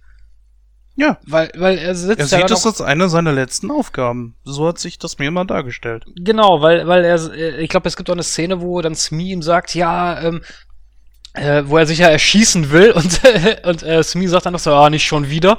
Und dann sagt er, ja, ja, ich habe ja die Indianer bekämpft, ich habe die, die äh, Lost Boys besiegt, ich habe äh, das Krokodil gezähmt, was soll ich denn noch machen? Hier ist ja gar kein Platz mehr für mich. Und ähm, ich glaube noch nicht mal, dass er Peter vielleicht sogar töten würde, weil dann wäre er ja wieder an diesem Punkt angelangt. Dann hätte er ja alles wieder erreicht. Ich glaube, der braucht einfach so diese, diesen, diesen Gegenpart, um irgendwie ein bisschen Freude in seinem Leben zu haben. Och, äh, ob das jetzt wirklich dann in dem Moment Freude ist, weiß ich nicht. Er sieht halt eben, glaube ich, keinen wirklichen Sinn mehr im Leben. Ich, ich könnte mir schon vorstellen, dass er sich dann irgendwann wahrscheinlich das Leben genommen hätte, wenn jetzt dieses Abenteuer nicht dazwischen gekommen wäre. Aber ich finde es auch sehr erstaunlich, dass leider nicht gesagt wird, woher denn ähm, oder wie Hook es geschafft hat, in die andere Welt zu gelangen. Weil dazu hätte er ja fliegen müssen. Und fliegen können ja nur die Elfen und Peter Pan. Oder wurde das erwähnt, ne? ne? Nee, das wurde nicht erwähnt. Ich meine mich aber zu erinnern, zumindest ist es im Roman so, oder beziehungsweise auch in dem neuen Film, den ich jetzt gesehen habe, äh, das Boot kann fliegen. Ah, okay. Ja gut, lassen wir einfach mal so stehen. ich wüsste jetzt auch nicht, wie ich es mir erklären sollte. Auf jeden Fall muss er ja persönlich da gewesen sein, weil man sieht ja überall, äh, wie er da mit seiner, mit seinem Haken durch die Wand gezogen ist und so weiter. Und ja, also Gordon hat da schon mal am Anfang sehr gut aufgeschlüsselt, wie dieser Film eigentlich so aufgebaut ist. Und ich finde, so, wenn man sich den Film am Anfang einfach mal betrachtet, du bekommst eigentlich, ähm, ich, ich glaube, man muss schon irgendwo ein bisschen die Geschichte von Peter Pan im Hinterkopf haben und wissen, worum es da drin geht um dann auch nachvollziehen zu können, was einem die ersten Szenen jetzt bis zum Besuch von Großmutter Wendy dann sagen wollen. Und die tragen ja nur wirklich die eine Botschaft, du hast es hier mit einem Workaholic zu tun, der seine Kinder einfach frontal vernachlässigt und auch nichts anderes mehr kennt als seine Arbeit. Ja, also im Grunde genommen wirklich das Gegenteil ist von dem, was Peter Pan immer immer versucht hat darzustellen. Er wollte nie erwachsen werden, er wollte mal Kind bleiben, jetzt ist er erwachsen, er hat selber Kinder, er kräht nicht mehr, er fliegt nicht mehr, er keine Abenteuer mehr, sondern nur noch seinem Job verfallen und ja, er ist letzten Endes genau das geworden, was er nie als Kind sein wollte. Und deswegen finde ich, sollte man, wenn man diesen Film sieht, auch schon ein bisschen Kenntnis über die ganze Peter Pan-Thematik haben. Ist bei euch das so rübergekommen, vor allen Dingen auch als Kind? Oder habt ihr das damals überhaupt nicht irgendwie greifen können, was einem da jetzt so innerhalb der nächsten Minuten, äh, innerhalb der ersten Minuten um die Ohren geschmissen wurde? Ja, ich habe es ja vorhin schon gesagt, also ich konnte als Kind konnte ich mit dem Film nicht viel anfangen, eben weil es halt, äh, es war für mich nicht Peter Pan. Ja, es waren halt viele Sachen, die mich gestört haben als Kind. So als Erwachsener natürlich klar, habe ich, hab ich ja vorhin schon gesagt, ist das in meinen Augen ein Geniestreich, aber als Kind äh, war das überhaupt nicht mein Film. Gordon, was ist bei dir? ja, also äh, ich muss auch sagen, als Kind, ich hatte den damals, glaube ich, sogar im Kino geguckt. Ähm, da war das noch ein bisschen anders, weil äh, natürlich gab es da auch Szenen, die irgendwie Spaß gemacht haben oder so, aber zu dem Zeitpunkt, als der Film rauskam, ich weiß nicht, glaube ich von 91, äh, als der bei uns lief, muss ich elf gewesen sein oder sowas. Da siehst du natürlich nicht immer gleich den höheren und größeren Zusammenhang. Gerade äh, die, die Szenen mit Maggie Smith, ähm, die haben sich für mich halt teilweise überhaupt nicht erschlossen, wo sie als alte Frau dann auf den jungen Peter äh, trifft und so weiter und so fort und er sich dann im Endeffekt dafür entscheidet, für sie dann dahin zu gehen oder wie auch immer. Das sind natürlich dann alles so äh, die Punkte, die, die man in dem Moment einfach als ein Elfjähriger wahrscheinlich auch einfach von einem kognitiven Standpunkt aus äh, nicht so wahrnimmt, sondern da äh, fallen halt mehr die fetzigen bunten Farben auf, der äh, ja der Kampf äh, am Ende, naja, und dann eben ja wahrscheinlich auch dieses kurios geratene Ende mit dem Krokodil, das dann einfach äh, Captain Hook verschlingt. Ne? Wo ich schon damals im Kino irgendwie dachte, wie blöd ist das denn? Das Krokodil ist seit Jahren ausgestopft und tot, aber jetzt knallt es auf ihn drauf und schwupps ist er weg. ja, das, das, da kommen wir am Ende dann einfach nochmal zu, weil, wie gesagt, das habe ich ja anfangs schon erwähnt, habe ich auch nicht verstanden. Wir haben dann ja die ganze Geschichte, die Thematik, als äh, Peter das erste Mal in Nimmerland auftaucht und äh, die erste Begegnung und so weiter und er weiß überhaupt nicht, was äh, los ist und das sind so Szenen gewesen, die, die sind für mich mit am liebsten. Auch so diese ersten Begegnungen mit den, mit den äh, Nimmerjungen, mit den, äh, mit den verlorenen Jungen und äh, so die, diese, dieser alte Typ, dieser alte Sack, der wahrscheinlich zu dem Zeitpunkt ungefähr genauso alt war wie wir jetzt. Zum Zeitpunkt der Aufnahme bin ich ja 37. Ich schätze mal, dass Peter dann auch ungefähr so alt gewesen ist. Und äh, er weiß überhaupt nicht mehr, wie er diese Welt nehmen soll. Er weiß überhaupt nicht mehr, was, was passiert ist, wer er selber war und wird dann konfrontiert mit äh, im Grunde genommen das genaue Gegenteil von dem, was er jetzt ist und äh, er glaubt überhaupt kein Stück mehr an sich und hat auch das verloren, was eigentlich wahrscheinlich früher oder später jedem von uns passiert, nämlich die äh, Fähigkeit, Fantasie auszuleben. Ist es bei euch persönlich schon auch so, dass ihr kaum noch Fantasie habt wie, wie ein Kind oder konntet ihr euch irgendwie ein bisschen was davon bewahren? Äh, wie sieht das bei euch aus? Ja, natürlich. Also ich habe äh, Fantasie habe ich schon noch. Also ich habe ja eine Zeit lang auch Fanfictions geschrieben. Also es ist klar, ich kann mir schon noch Sachen äh, zusammenspinnen. Das ist kein Problem. Aber es ist natürlich nicht, es ist eine andere Art von Fantasie. Es ist jetzt nicht mehr so, dass ich mir, äh, weiß ich nicht, also die Welt nicht mehr so schön male, wie ich sie mir vielleicht als Kind gemacht habe. Das nicht mehr, weil dafür weiß ich halt zu viel. Dafür ist halt der Horizont auch ein bisschen zu groß und äh, man kriegt ja dann auch viel mehr mit. Als Kind hat man, hat man ja auch für solche Sachen noch keinen Blick gehabt oder ein Interesse. Aber nichtsdestotrotz kann ich mir schon äh, Fantasiewelten erschaffen. Das, also in, in schreiberischer Form zum Beispiel. Das kann ich schon. Wie fandst du denn hier die, äh, die Behausung der verlorenen Jungen? Äh, ich fand's äh, angemessen. Also ich, äh, also das fand ich, fand ich okay. Also es waren ja mehr so so Baumhäuser und äh, das fand ich okay. Also von von der von der Darstellung her fand ich das völlig akzeptabel. Ich fand die äh, Kulisse ziemlich cool, muss ich sagen. Es war so ein totaler Mischmasch von irgendwas und einfach mal so bunt durcheinander gemischt und ja, bietet einem, also es zeigt einem wirklich genauso das, was die verlorenen Jungen einfach haben, nämlich Fantasie. Und das muss halt eben nicht unbedingt zusammenpassen. Äh, deswegen kam das für mich auch sehr, sehr äh, realistisch rüber, wie ein Kind, äh, ein Findelkind, äh, seine eigene Welt gestalten würde. Ja. Gordon, wie ist es bei dir? Hast du dir auch Fantasie bewahrt? Ja, absolut. Also ähm, das ist halt auch der Vorteil, glaube ich, den ich mein Leben hinweg hin hatte. Äh, ich konnte mich halt immer wieder in meine Kindheitstage und auch in meine Teenager-Tage zurückführen. Äh, Ähm, das ist vielleicht auch einer der Gründe, warum, äh, seitdem ich jetzt hier äh, meiner neuen Arbeit Fuß gefasst habe, äh, da wahrscheinlich auch viele Teenager irgendwie zu einem Gespräch zu mir kommen, weil ich eben auch deren Sprache sprechen kann und denen auch klar machen kann, was sich bei ihnen gerade wie abspielt, so. Und das habe ich gerade erst heute wieder getan, ja, am heutigen Arbeitstag. also von daher, ähm, ich kann es auch nicht nachvollziehen, dass es tatsächlich doch so viele Erwachsene gibt, die das immer wieder vergessen.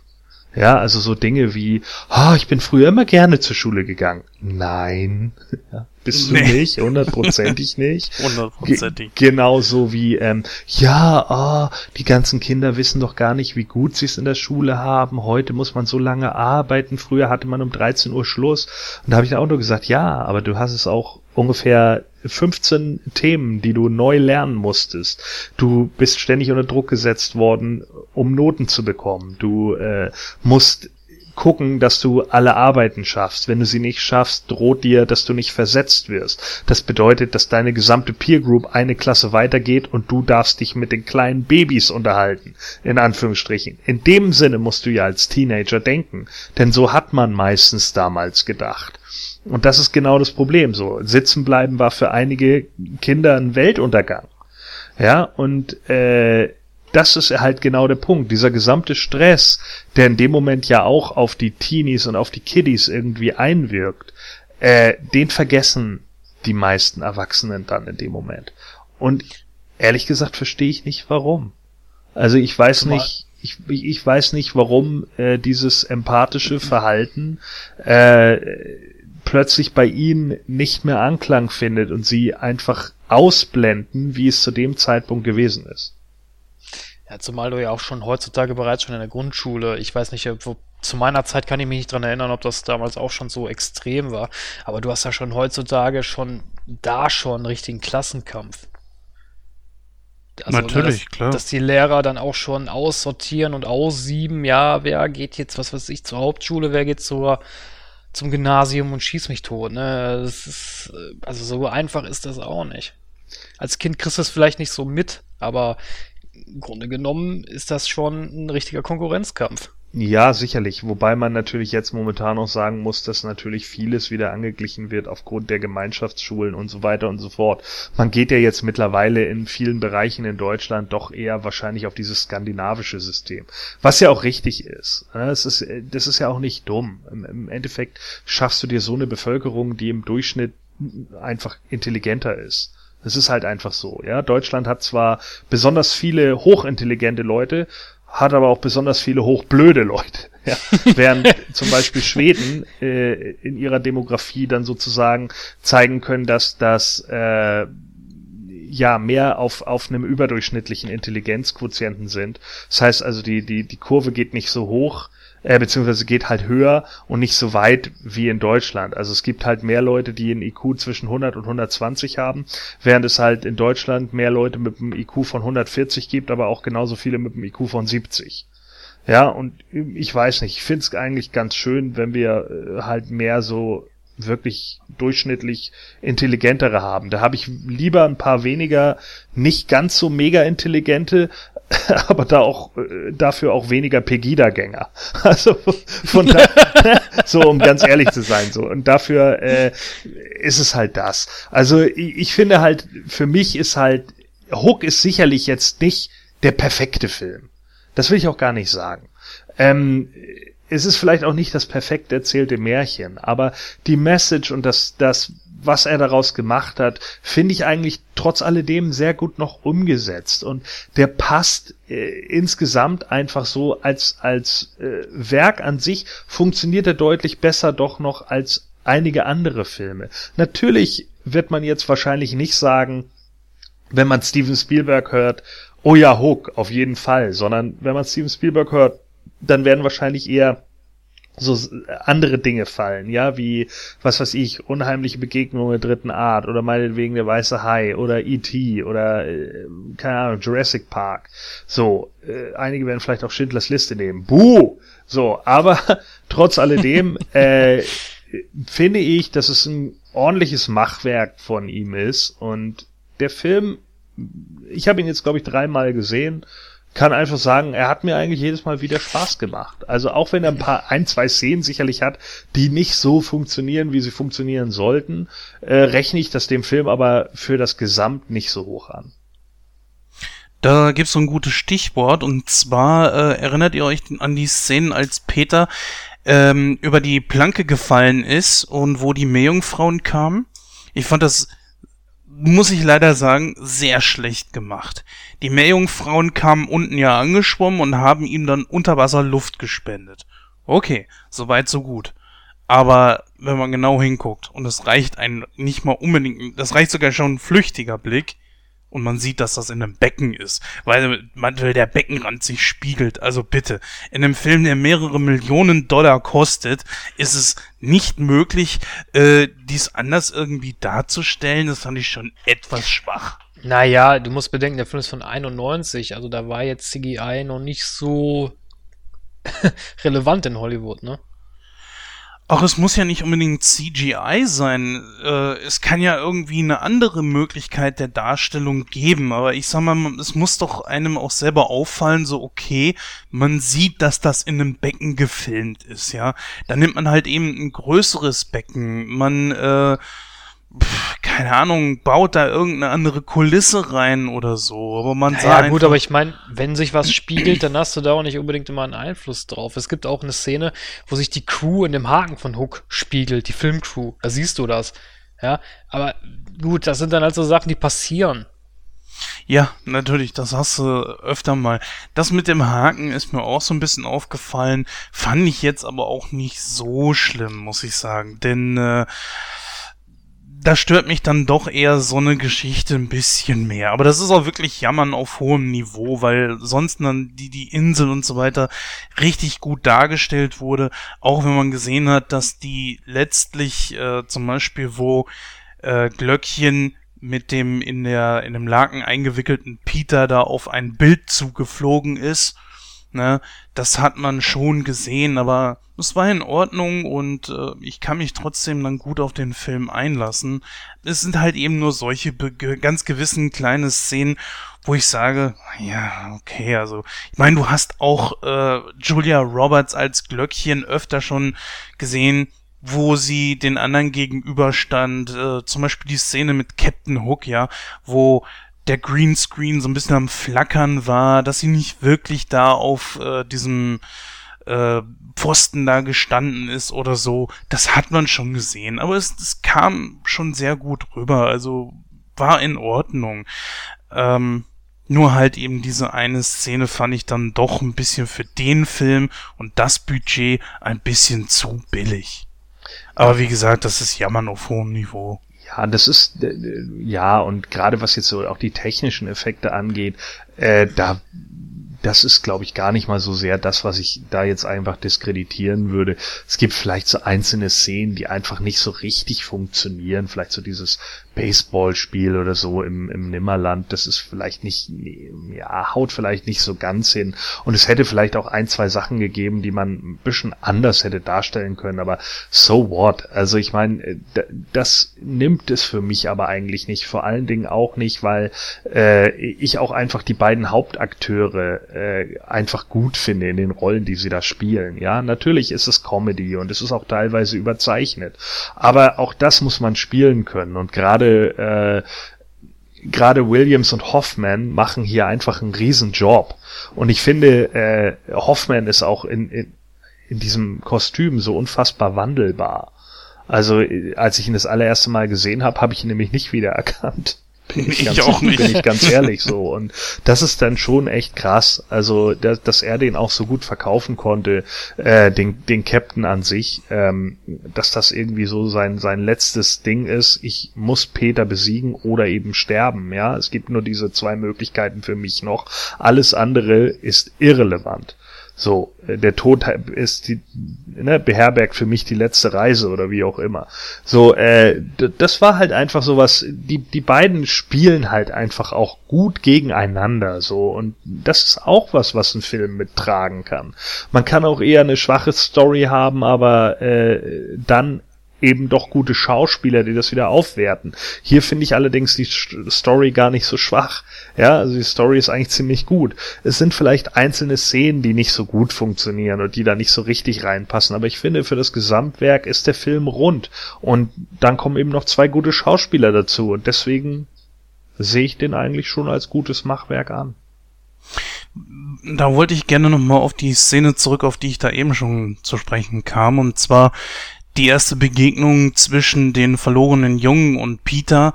Äh, ich fand die Darstellung der Kinder sehr gut gemacht. Die haben alle einen sehr guten Job gemacht und vor allen Dingen auch fand ich sehr gut in Szene gesetzt, so, wir haben jetzt hier den coolen Rufio, ja, er führt Peter vor, weil er auch ganz genau sieht, so, der weiß überhaupt nicht, worum es hier geht, so, das ist ein alter Sack, das ist nie und nimmer Peter Pan und ich meine, auch da zeigt sich natürlich zum Beispiel wieder der Humor, ne? Er zieht da die Grenze mit seinem Schwert und jeder, der glaubt, dass das nicht Peter Pan ist, der möge hier rüberkommen. Der erste, der sich in Bewegung setzt, ist Peter selbst. Ja, das, ich habe mich schlapp gelacht. Das, das war super. Und dann die Szene auch, wo dieser kleine Junge da an, an Robin Williams am Rumdoktern ist an seinem Gesicht und es hier, hier dran zieht, an den Haaren zieht, äh, versucht da irgendwo den jüngeren Peter irgendwie zu sehen in dem erwachsenen Gesicht und dann plötzlich so merkt so, Peter, du bist es wirklich. Und das war so eine Szene, wo mir das Herz aufgegangen ist sage ich ganz klar. Auch die Musik, die in dem Moment dann wirklich sehr passend war. Weil es, es kam sowas wie so, ein, wie so eine wirklich schöne, warme Erinnerung, wo man sich einfach äh, wohlfühlt in diesem Moment und, und gut fühlt und wo man sich gern dran erinnert, aber lang nicht mehr gedacht, dran gedacht hat. Und äh, sowas kennt ja jeder von uns. Und sowas, das war in dem Moment so eine Szene, wo ich dachte so, ja, da finde ich mich selber drin wieder und dieser kleine Junge hat's für mich total genial rübergebracht und eine Szene auch, die äh, vom Geschriebenen her und auch vom Gespielten her einfach, ja, wie ich schon sagte, das rüberbrachte, was es für mich sollte. Ich weiß ja nicht, ob ihr in diesem Moment äh, ähnlich ja, also ähnliche äh, Gefühle hattet oder, oder was anderes gedacht hattet, aber äh, wie gesagt, mir ging da einfach das Herz auf. Ja, nicht so wirklich, aber ich fand, äh, wo du gerade Rufio erwähnst, ich fand den Charakter ziemlich nervtötend. Ich weiß nicht, ob das extra gemacht Wirklich? wurde, ja, ich fand den total nervig. Ich finde den heute noch nervig. Also ich weiß nicht, das ist, äh, das ist so irgendwie, so von, von, der, von, der, von der Szenerie her finde ich die eigentlich am schlechtesten. Das liegt aber auch wirklich an diesem Charakter, weil er mir so auf den Zeiger geht. Mit seinem blöden Gehabe und dieses. Oh, grausam. Ja, aber auch genau da hast du wieder einen Charakter, der genau das Gegenteil ist von Peter. Ne? Peter hatte ja mit seinen verlorenen Jungen einen richtigen Zusammenhalt und war eigentlich jetzt nicht direkt zum Anführer gewählt worden, so wenn mich die Geschichte jetzt noch richtig in Erinnerung habe. So sehr habe ich mich jetzt mit Peter Pan ehrlich gesagt auch nicht beschäftigt. Aber Rufio war einfach der Älteste, er ist der Coolste, er ist im Gegensatz zu Peter damals schon recht arrogant, er weiß, er ist der Älteste, der Stärkste und ihm kann einfach dann niemand das Wasser reichen. Und dann kommt plötzlich der richtige Peter Pan und äh, ja, er glaubt dann nicht so richtig dran, dass es Peter ist, aber mir fiel es irgendwie so auf, als wollte er auch nicht, dass es Peter ist, weil er sich seiner Stelle, also weil er sich seiner Position auch irgendwo nicht so sicher war er fühlte sich einfach auch irgendwie in seiner Position recht unsicher. Hast du das genauso gesehen, Gordon? Ja, natürlich. Darauf basiert ja der, das, der gesamte Charakter. Ne? Ähm, er ist halt derjenige, der dieses Schiff in Anführungsstrichen übernommen hat, nachdem Peter abgehauen ist. Er ist derjenige, der ja auch im Endeffekt Peter den Vorwurf macht, du bist einfach abgehauen. Und das auch zu Recht. Ne? Denn er hat ja nun mal einfach die Lost Boys so gesehen im Stich gelassen. Und äh, deswegen baut sich natürlich der Charakter auf. Und klar, äh, hinterher kommt ja diese Szene, wo dann alle äh, nach dem Pan rufen und er ist der Einzige, der noch Rufio ruft, weil er einfach merkt, scheiße, meine Macht schwindet hier. Äh, und dabei habe ich eigentlich die Lost Boys die ganze Zeit vertreten. Eigentlich ist er hier der tragische Charakter. Natürlich ist er selber ein Stück weit arrogant oder so oder hat sich das vielleicht auch aufgebaut über die Zeit hinweg und das kann auch nervig erscheinen. Aber man muss vielleicht auch überlegen, warum das so gewesen ist und warum er so geworden ist, ja, und das wird wahrscheinlich diesen Hintergrund haben. Aber ich weiß jetzt nicht, wie der ganz kleine Junge heißt, der ja das erste Mal sofort erkennt, dass es Peter ist, ne, der irgendwie sagt, ich glaube an dich oder wie auch immer. Äh, der erkennt ja einfach so, okay, der Pan ist halt wieder da. Und natürlich weiß Rufio in dem Moment auch, verdammt, das kann er tatsächlich sein. Und natürlich hat er dann Angst um seine Position, denn er hat ja in dem Moment bei den verlorenen Jungs auch eine Vormachtstellung. Die hätte er dann nicht mehr. Er wäre wieder, nach all den Jahren, die er die Vormachtstellung hatte, wieder nur einer der Jungs. Naja, ich sag mal, nicht unbedingt einer der Jungs, aber schon die Nummer zwei hinter Peter. Er ordnet sich ja dann später dann auch ein und äh, sieht es ja auch ein, dass er Unrecht hatte und äh, naja gut, was dann passiert mit Rufio, wissen wir ja, dass äh, Hook ihn ja ersticht. Ja, genau. Und äh, ich muss auch sagen, dass mich das schon gepackt hat. Ne? Weil Rufio ist zwar, ja, wenn man es aus der Sicht sieht, so wie du es jetzt dargestellt hast, Gordon, muss ich auch sagen, ja, es, es ist sogar noch tragischer, weil er eine Wandlung durchmacht. Er ist in diese, vielleicht sogar in diese äh, Position des Anführers gedrängt worden. Ja, natürlich. Kann ja auch sein, ne? Und hat dann da die Stellung gehalten, wie du gesagt hast, und dann ordnet er sich aber trotzdem unter und er kennt eigentlich so, dass das ein herzensguter Charakter eigentlich ist. Und dann wird er von Hook plötzlich erstochen. Ja. Einer der tragischsten Momente in diesem Film und der hat mich doch schon mitgenommen. Naja, aber das ist ja genau das, was ich eben meine. Ne? Äh, Im Endeffekt, klar, Rufio ordnet sich am Ende unter, weil er genau weiß, gegen Peter Pan sehe ich keine Stiche. So. Aber trotz alledem kann er es natürlich vielleicht auch, weil er eben, wie du ja richtig sagst, einer der ältesten von den Jungs ist, es nicht so einfach verzeihen, dass er einfach so schnell abgehauen ist. Ja? Während du bei einem Sechsjährigen das Funkeln in den Augen siehst, siehst du das bei einem Teenager wie Rufio eben nicht. Natürlich ist der weiter als die anderen Kinder und natürlich weiß der dann in dem Moment auch, ey, komm, so, Leute, ihr steht jetzt alle wieder hinter ihm, aber seien wir mal ehrlich, er war jahrelang nicht da und da war ich der Anführer und da war ich gut genug. So, dass er sich dann natürlich dem hinterher wieder beugt, weil er einfach weiß, okay, er hat's vielleicht tatsächlich nicht so gemeint. Das ist dann eine andere Nummer. Aber im ersten Moment kann ich ihn verstehen es ist schon nachvollziehbar. Das wäre was weiß ich, genauso wie wenn irgendjemand seinen Job kündigt, du rutscht auf dessen Stelle, auf die Position und der kommt nach Jahren wieder und du musst dich dem dann wieder beugen, weil er eventuell die bessere Ausbildung hat, aber du weißt ganz genau, hey, ich habe fünf, sechs Jahre lang genau den gleichen Job gemacht wie du. Ja, kann ich nachvollziehen. Ne? Auf der anderen Seite wiederum ist natürlich auch schade, dass, ich weiß es, kann natürlich sein, dass es erwähnt wurde, ich meine allerdings, dass es nicht erwähnt wurde, und zwar, dass die äh, verlorenen Jungen überhaupt wussten, warum Peter gegangen ist. Es, es wurde ja in diesem Flashback erzählt, ja, er kam irgendwann, hat Moira da in, in dem Bett liegen sehen, äh, hat sich in sie verliebt und ging nie wieder weg. Scheinbar wussten die gar nicht, warum er gegangen ist. Und da Rufio der älteste von allen ist, müsste er es ja am ersten nachvollziehen können. Aber es wurde ja auch gar nicht erzählt, warum, oder? Nee, so gesehen nicht wirklich. Nee, er, es kommt ja nur dieser Vorwurf, du bist zu denen gegangen. Ja. ja, gucken wir mal so eine weitere Schlüsselszene halt, wo, also Peter versucht ja die ganze Zeit über wieder zu dem zu werden, was er früher war. Mehr so gedrungen. Also er versucht es äh, mit allen Mitteln, schafft es allerdings nicht so richtig. Teilweise kommt dann aber doch schon so seine, die Fähigkeit äh, zurück, wie sie es nennen, zu spielen. Also kurzum, seine Fantasie kehrt zurück. Das ist diese ganze Szenerie an dem Tisch, wo sie sich dann auch mit diesem komischen Schleim da bewerfen. Äh, da konnte ich nicht so richtig eintauchen wie in diese andere Szene.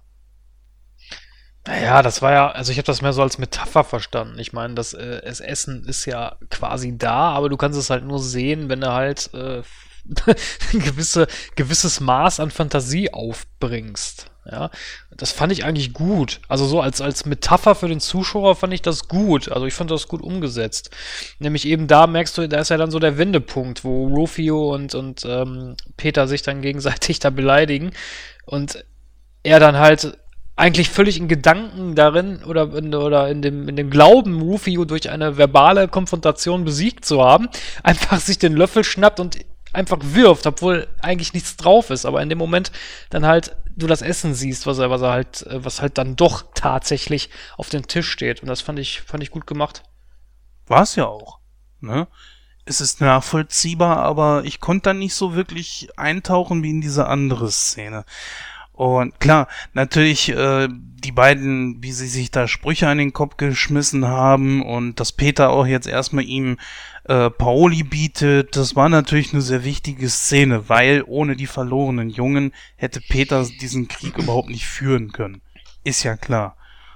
Wobei manchmal ich auch, mich auch so gefragt habe, hm, es geht hier eigentlich nur um die Geschichte zwischen Hook und Peter. Ähm, warum haben die beiden nicht einfach nur miteinander gekämpft und fertig? Ihr hätte die verlorenen Jungen da gar nicht mit reinziehen müssen. Und lange dauert es ja dann auch nicht mehr, bis Peter komplett wieder zu dem zurückfindet, was er verloren hat, als er nämlich äh, diese, äh, die, diese, diese Baumhöhle da findet. Und das war wieder so eine Szene. Ne? Wieder eine unglaublich unschlagbare äh, schauspielerische Leistung von Robin Williams, der dann auch mit so mit seinem Lächeln so diese ganze Wärme wieder äh, hervorbringt und, und dem Zuschauer darbietet, äh, wo Peter plötzlich dann sich doch wieder anfängt zu erinnern. Das war eine Szene. Da konnte ich wieder sehr gut eintauchen. Aber das lag an Robin Williams, das sage ich ganz klar. Vielleicht auch, wie es geschrieben war, aber ähm, da sieht man mal wieder, was für eine gute schauspielerische äh, Wahl man hier einfach getroffen hat. Ja, Robin Williams hat ja auch ein super Mimikspiel drauf, ne? Also ich, also zumindest was, was so Fantasy-Filme angeht, ich meine, er kann auch ernste Rollen spielen, aber ich oh, finde ja. gerade, aber ich finde gerade auch da war das die beste Wahl. Also ich wüsste nicht, wie man sonst hätte nehmen sollen. Ach, es hätte natürlich andere Möglichkeiten gegeben, bestimmt. Es ist halt eben so dieses Lächeln, was er drauf hat, ne? So dieses völlig herzerwärmende Lächeln, das der Mann einfach hat, diese Art und Weise, die er hat. Also ich hätte ihm niemals irgendwie ein ganz, ganz großes Arschloch abgenommen. Es war ja auch so, dass er ja mal den Joker spielen wollte in äh, Batman. Ja, das ist richtig. Er hat sich bei Tim Burton vorgestellt gehabt, weil er halt ein großer Fan von dem Joker war und er hatte sich halt beworben für die Rolle. Äh, wurde aber allerdings nicht genommen. Äh, dafür hat er dann Jack Nicholson die Rolle gekriegt und er hat sich dann aber auch bei äh, The Dark Knight für die Rolle nochmal beworben gehabt, aber da war er dann halt schon zu alt. Aber ich glaube auch nicht, dass sie ihn da genommen hätten. Ich hätte es ihm auch nicht abgekauft. Das ist einfach so ein Typ, der kommt rein und du magst den einfach irgendwie, ähm, der hat einfach so ein Gesicht so liebenswert, freudestrahlend, also. Naja, man muss ja, man muss ja dazu sagen, man hat ihm ja damals für Batman Forever die Rolle vom Riddler angeboten, aber die wollte er nicht. ja, das wäre ja auch was gewesen, das, das hätte ich ihm vielleicht eher abgekauft als den mordenden Joker. Ähm, ja, ähm, ich meine, der, der, der Joel Schumacher Riddler ist scheiße, da muss man nicht drüber reden, aber. ja, das hatten wir ja auch schon. Besprochen. Aber, aber ähm, ja, also ich finde, find, wenn man, also ich meine, Robbie Williams ist ja leider verstorben, aber wenn man damals ein bisschen ernster an die Rolle drangegangen wäre, ich denke auch, so ein Riddler hätte der gut hingekriegt. Wenn es eine tragische Rolle gewesen wäre, ja, weil er ja. sehr gut traurige Rollen spielen konnte und solche halt wie jetzt zum Beispiel hier äh, Peter Pan, ja. Ähm, er konnte sehr gut ernste Rollen spielen, aber einen richtigen Antagonisten, so einen bösen nee, hätte ich ihm, glaube ich, nicht abgekauft. Obwohl vielleicht in, in der Stahl Darstellung des Hook, wie der hier dargestellt wurde, ja, wäre das noch okay gewesen. Siehst du das anders, Gordon?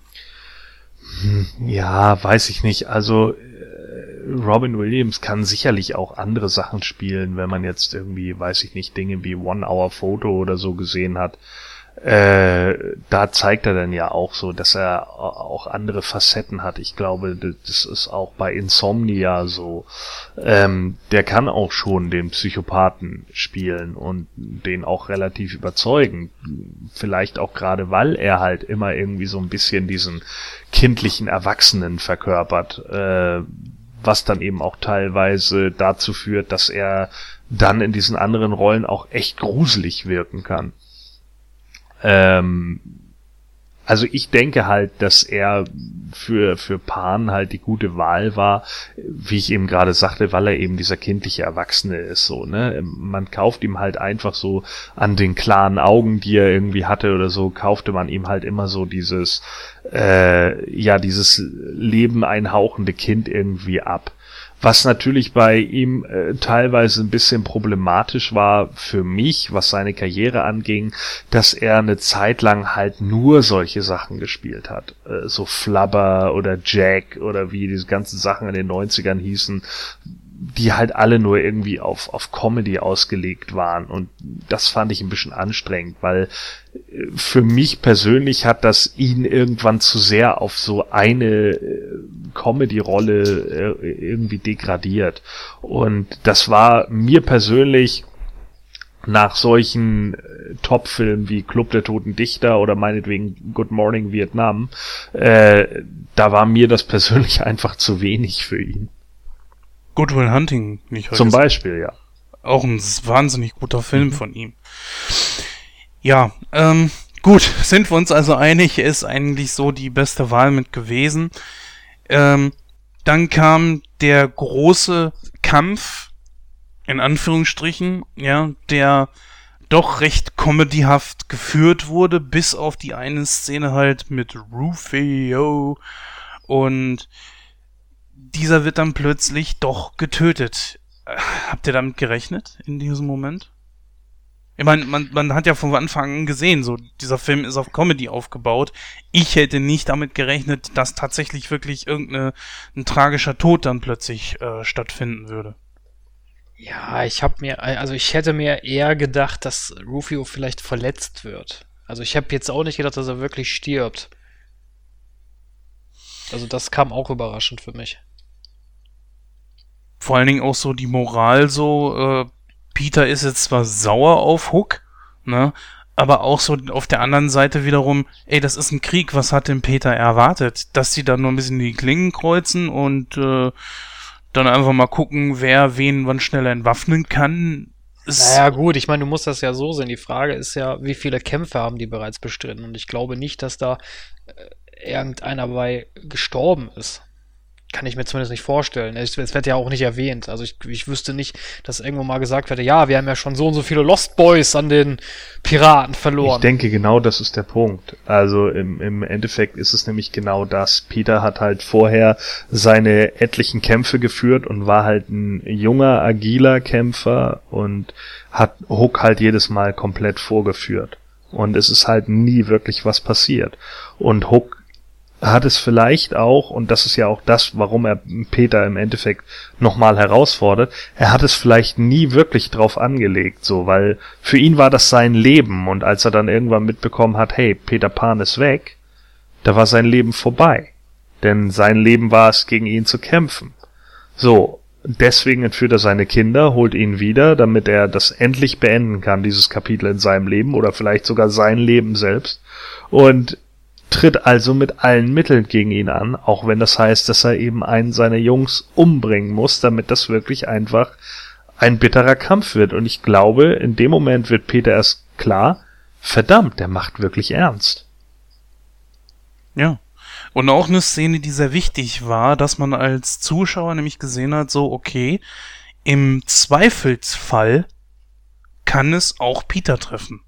Das heißt also, Hook macht wirklich ernst und wird auch Peter töten. Also er will ihn nicht einfach entwaffnen und einfach nur mal im Kampf zeigen, so, du, pass auf, ich kann dich auch äh, besiegen, sondern er will tatsächlich Rache. Und ich glaube auch, das, was du gesagt hast, Gordon, dass es tatsächlich so ist, dass das ein Kapitel ist für Hook, das er einfach abschließen will. Und das unterstreicht auch deine Aussage, ähm, dass, ich glaube, Glöckchen hat ja gesagt, so wegen diesen ganzen, dieser Baumhöhle, ähm, wo Peter fragte so, was ist denn hier passiert? Und naja, sagte Glöckchen ja, glaube ich, sowas wie, naja, als du nicht wiedergekommen bist, hat es zerstört. Das heißt also, er hat schon einen gewissen Respekt vor Peter und lässt diesen auch auf gewisse Art und Weise wahrscheinlich gewähren.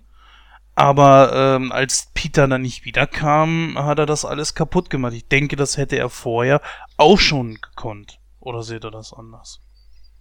Nee, absolut. Ich habe ja vorhin schon gesagt, das ist für ihn so, ähm, das ist so eine Hassliebe, so sehe ich das. Also er, die Kämpfe, zumindest vorher, die Kämpfe waren halt immer so, ja, das, was ihn angetrieben hat. Also, wenn, das ist ja so, so der Sinn eigentlich. Und nachher hat er ja alles. Er hat die Indianer besiegt, er hat das Krokodil gezähmt, er hat die ganzen Goldschätze und was weiß ich nicht. Und äh, er langweilt sich halt, weil er halt nichts mehr hat, au außer Peter. Ja, Peter ist so, äh, also wie gesagt, ich sehe das so wie so eine Hassliebe. Siehst du das auch so, Gordon? Ja, das ist ja das, was ich gerade eben sagte. So, das war eben sein Leben, ne, gegen den jungen Paaren zu kämpfen. Und wenn der auf einmal weg ist, ist halt sein Lebensinhalt weg. Ich muss ja trotzdem mal sagen, es fehlten ja einige Charaktere, ne? Wir haben Tiger Lily nicht gesehen, äh, die er wahrscheinlich wo auch getötet hat. Ähm, das Krokodil war nicht großartig im Einsatz, wie du schon gesagt hast, Christoph. Mm, das hat mir irgendwie auch so ein bisschen gefehlt. Ich habe Peter Pan zum Beispiel kennengelernt durch diese Zeichentrickserie, die es damals, glaube ich, auf Sat 1 oder RTL gab. Und äh, das fehlte mir da irgendwie. Genauso halt wie äh, die, die ganzen anderen äh, verlorenen Jungen, diese berühmt-berüchtigte Gang um äh, Peter, ja. ja, wie soll man es denn sonst anders sagen? Das hat mir schon irgendwo da gefehlt. Was aber auch wiederum zeigte so, ja, die Zeit ist aber auch vorbei. Ja, natürlich. Also wie gesagt, das ist ja auch der Hauptkritikpunkt. Ich, das, ich mag dieses Krokodil und ich fand das ein bisschen doof, dass das nur so ausgestopft oder wie auch immer oder gezähmt oder was auch immer da nur blöd rumstand mit diesem riesigen Wecker im Maul. Das ja, aber dann kommen, dann kommen wir ja einfach mal gleich zu der Szene. Ich meine, äh, das, das ist ja letzten Endes das Ende. Wir haben es ja vorhin auch schon angesprochen. Äh, lebt dieses Vieh jetzt noch oder nicht? Und es bewegt sich ja nicht, beziehungsweise bewegt sich in einer Szene ja doch und äh, senkt den Kopf, als nämlich äh, Hook vor ihm steht. Ja, wie gesagt, also ich glaube, es wird in dem Film gesagt, er hat das Krokodil gezähmt. Von getötet war, glaube ich, keine Rede. Hm. Ja, das kann ich jetzt leider nicht bestätigen. Weißt du da noch irgendwie was, Gordon? Nee, weiß ich auch gerade nicht. Weil dazu also ich, kann mich, ich kann mich jetzt auch irren, aber ich meine, es wird, es wird aber gesagt. Äh, Smee sagt, glaube ich, ja, sie haben ja das Krokodil gezähmt. Aber gut, aber andererseits, klar, selbst wenn es gezähmt ist, wie lange steht das Vieh da rum? Das müsste schon längst irgendwie äh, verhungert sein oder so, ne? Aber ja ich finde das auch ein bisschen doof, dass die, dass das Piratenschiff, das hebt ja auch nicht einmal, das fährt ja auch nicht einmal aus, ne? Das ist ja ständig nur in dieser Stadt. Das fand ich auch ein bisschen doof irgendwie. Naja gut, es gab keinen Grund. Ne? Die Kinder hatten sie schon und äh, es lag halt vor Anker. Warum sollte es weg? Äh, Peter kommt, es gibt diese drei Tage Bewährungsfrist und Hook wartet einfach nur. Wo soll er hin? So, das fand ja, ich schon. Aber, ja, aber wie gesagt, das da hätte man das gut mit dem Krokodil irgendwie einbauen können, dass die vielleicht, was weiß ich, ab und hätte ja eine Szene hätte von mir gereicht, wo die vielleicht auf hoher See sind, mal irgendwie eine andere Insel besuchen oder so und dann siehst du das Krokodil da rumhampeln, wie das Hook irgendwie verfolgt oder so. Das finde ich, hätte ich cool gefunden. Ja, das ist das, das ist der Moment, wo mir dann auch so ein paar von diesen berühmten Charakteren einfach gefehlt haben. Nur halt eben Tiger Lily zum Beispiel genannt. Ähm, das fand ich in dem Moment dann halt eben schade. Aber gut, du kannst halt eben nicht äh, alle Charaktere in so eine Situation mit reinbringen, weil es eine ganz andere Geschichte ist. Es ist sozusagen das Ende von Peter Pans Geschichte in Nimmerland. Es gab ja auch nie wieder irgendwas Vergleichbares. Also ähm, Peter Pan als Erwachsener wurde nie wieder thematisiert. Von daher gibt es da leider auch nichts Vergleichbares. Was ich ehrlich gesagt auch sehr schade finde. Ja, aber ich fand, also wie gesagt, den Endkampf zwischen Hook und Pan, den fand ich okay. Ich meine auch, dass er ihn dann waffnet und ihn dann am Leben lässt und ihm dann sagt, du verschwindest hier mit einer Piratencrew. Nee, Hook natürlich selber, wie Gordon das auch schon gesagt hat, er will es ja halt beenden und ihm ist es, aber ich glaube nicht, dass es ihm egal ist, ob er stirbt, weil nachher, als das Krokodil ja dann befreit wird und es ihn frisst, hat er ja schon Angst. Also, weiß ich nicht. Also, wenn, wenn mir das scheißegal ist, ob ich sterbe, dann würde ich da einfach nur stehen und sagen, ja, dann friss mich doch. Oder es war ihm zuwider, dass halt eben genau das Krokodil das war in dem Moment. Das kann natürlich auch sein. Ja. Ja, der Endkampf war okay. Also das, das war das, was man davon erwarten konnte. Und naja gut, äh, dann kam ja jetzt die Schlussszene, wo Peter dann halt ähm, einen neuen bestimmt hat. Seine Wahl fand ich sehr interessant. Aus irgendwelchen unerfindlichen Gründen habe ich eine große Sympathie zu dem zu dem äh, kleinen schwarzen Jungen, den er dann äh, auserkoren hat. Aber es müsste trotzdem äh, der der älteste wieder gewesen sein, auf den seine Wahl gefallen ist, ne? Äh, das der älteste war, weiß ich nicht. Aber ich fand die Wahl ein bisschen merkwürdig. Ich meine, warum hat er jetzt ausgerechnet ihn zum neuen Paar gemacht? Ich, wird das irgendwie erklärt? Das weiß ich jetzt gerade gar nicht. Nee, wüsste ich auch nicht, aber naja. Gut, bleibt nur noch eins, der große, die große Rückkehr in die reale Welt und ja, das äh, war doch ein bisschen überzeichnet. Also ähm, ich finde, Peter ist ein bisschen überdreht gewesen. Hätte ich jetzt auch nicht unbedingt so zum Schluss gebraucht. Sollte jetzt halt innerhalb von ein paar Minuten gezeigt werden, so, dass sein ganzes Wesen sich komplett gedreht und geändert hat und äh, das hätte man ein klein bisschen anders machen müssen. Also wie gesagt, Robin Williams war mir in dem Moment einfach ein bisschen zu überdreht. Ja, ich habe das immer so gesehen. Ich meine, er kommt ja gerade aus dem Nimmerland. Die Frage ist jetzt halt nur, ähm, bleibt dieses Wesen. Weil es wird ja gesagt, wenn du das Nimmerland verlässt, äh, vergisst du alles. Das heißt, quasi müsste er ja nach, weiß ich nicht, ein paar Monaten oder ein paar Jahren wieder alles vergessen haben oder, und wieder so sein wie früher, oder? Ähm, naja gut, Wendy hat's ja auch nicht vergessen. Und äh, Toodles auch nicht. Gut, wahr. Ne? Ich glaube einfach, das hat äh, mit der Art und Weise zu, hängt mit der Art und Weise zusammen, wie Peter dann da aufgewachsen ist, weil er hat äh, die Liebe kennengelernt, das hat Wendy dann in dem Moment nicht. Sie hat vielleicht später noch irgendeinen Typen gehabt, aber ähm, hat er auch ganz lange auf Peter gewartet, bis es dann zu spät war. Und Toodles ist ja hat ja auch nie die Liebe kennengelernt. Vielleicht äh, hat es ist es dadurch entstanden, aber das kann man jetzt auch nur mutmaßen. Ja, ich würde mal sagen, äh, soweit eigentlich alles äh, Interessante besprochen oder habt ihr da noch irgendwas hinzuzufügen? Ja, eine Kleinigkeit noch. Ähm, dem einen oder anderen wird es vielleicht aufgefallen sein, es gibt sehr viele Gaststars in dem Film. Ah, ja, richtig, genau. Nämlich zum Beispiel Glenn Close, die spielt einen Piraten. habe ich mal, ich habe es mal gelesen. Ich, aufgefallen ist es mir auch nicht, muss ich ganz ehrlich sagen. Aber äh, ich glaube, sie spielt den einen Piran, der erschossen wird, meine ich, oder? Nee, das ist, äh, ich habe es gerade mal nachgelesen, derjenige, der in die Pui-Bar-Kiste gesteckt wird. Ah, okay. Ähm, das erklärt aber auch, warum der A im Original so, so eine weibische Stimme hat und auch so, so ein sehr feminines Gesicht. Aber aufgefallen ist mir das auch nicht, ehrlich gesagt. Genauso wie, äh, wer war da noch? Ein Musiker, glaube ich, war da noch? Äh, Jimmy Buffett, ähm, Phil Collins und George Lucas. George Lucas auch, also habe ich nicht erkannt. Hast du die erkannt, Gordon? Äh, ja, Phil Collins habe ich erkannt. Äh, Glenn Close ist auch irgendwie an mir vorbeigegangen, also da habe ich auch nie wirklich drauf geachtet. Äh, wen hatten wir noch? Ähm, Jimmy Buffett. Hm, nee, den habe ich auch nicht erkannt. Und äh, George Lucas, der hat doch auch nur so eine Mini-Szene, oder? Ja, ich weiß aber jetzt auch gerade nicht, ob er ein Pirat ist oder äh, ob der irgendwie bei in der Erwachsenenwelt zu sehen ist. Das weiß ich jetzt gerade auch nicht. ich glaube, George Lucas hatte ich noch mal gelesen, dass er mit dabei ist, wieder so als Cameo zwischen Spielberg und Lucas, die ja privat halt ziemlich dicke Freunde sind. Ja, das stimmt wohl. Gott sei Dank. Sonst hätten wir ja sowas wahrscheinlich wie Indiana Jones nicht. Eine Sache noch, die ich gerne mal fragen wollte. Ich hatte mich in Vorbereitung auf die Sendung äh, mal so ein bisschen im Wikipedia-Artikel durchgelesen. Da steht, dass äh, Julia Roberts halt ähm, irgendwie äh, die, die, die Dreharbeiten unterbrechen musste, weil sie emotional angegriffen war oder hatte Nervenzusammenbruch oder so. War das wegen dem Film? Wisst ihr da irgendwie was? Also die am Set, als jetzt am Set zusammengebrochen ist, ne? Ja, genau, ja. Das weiß ich nicht genau, ob das wegen des Films war.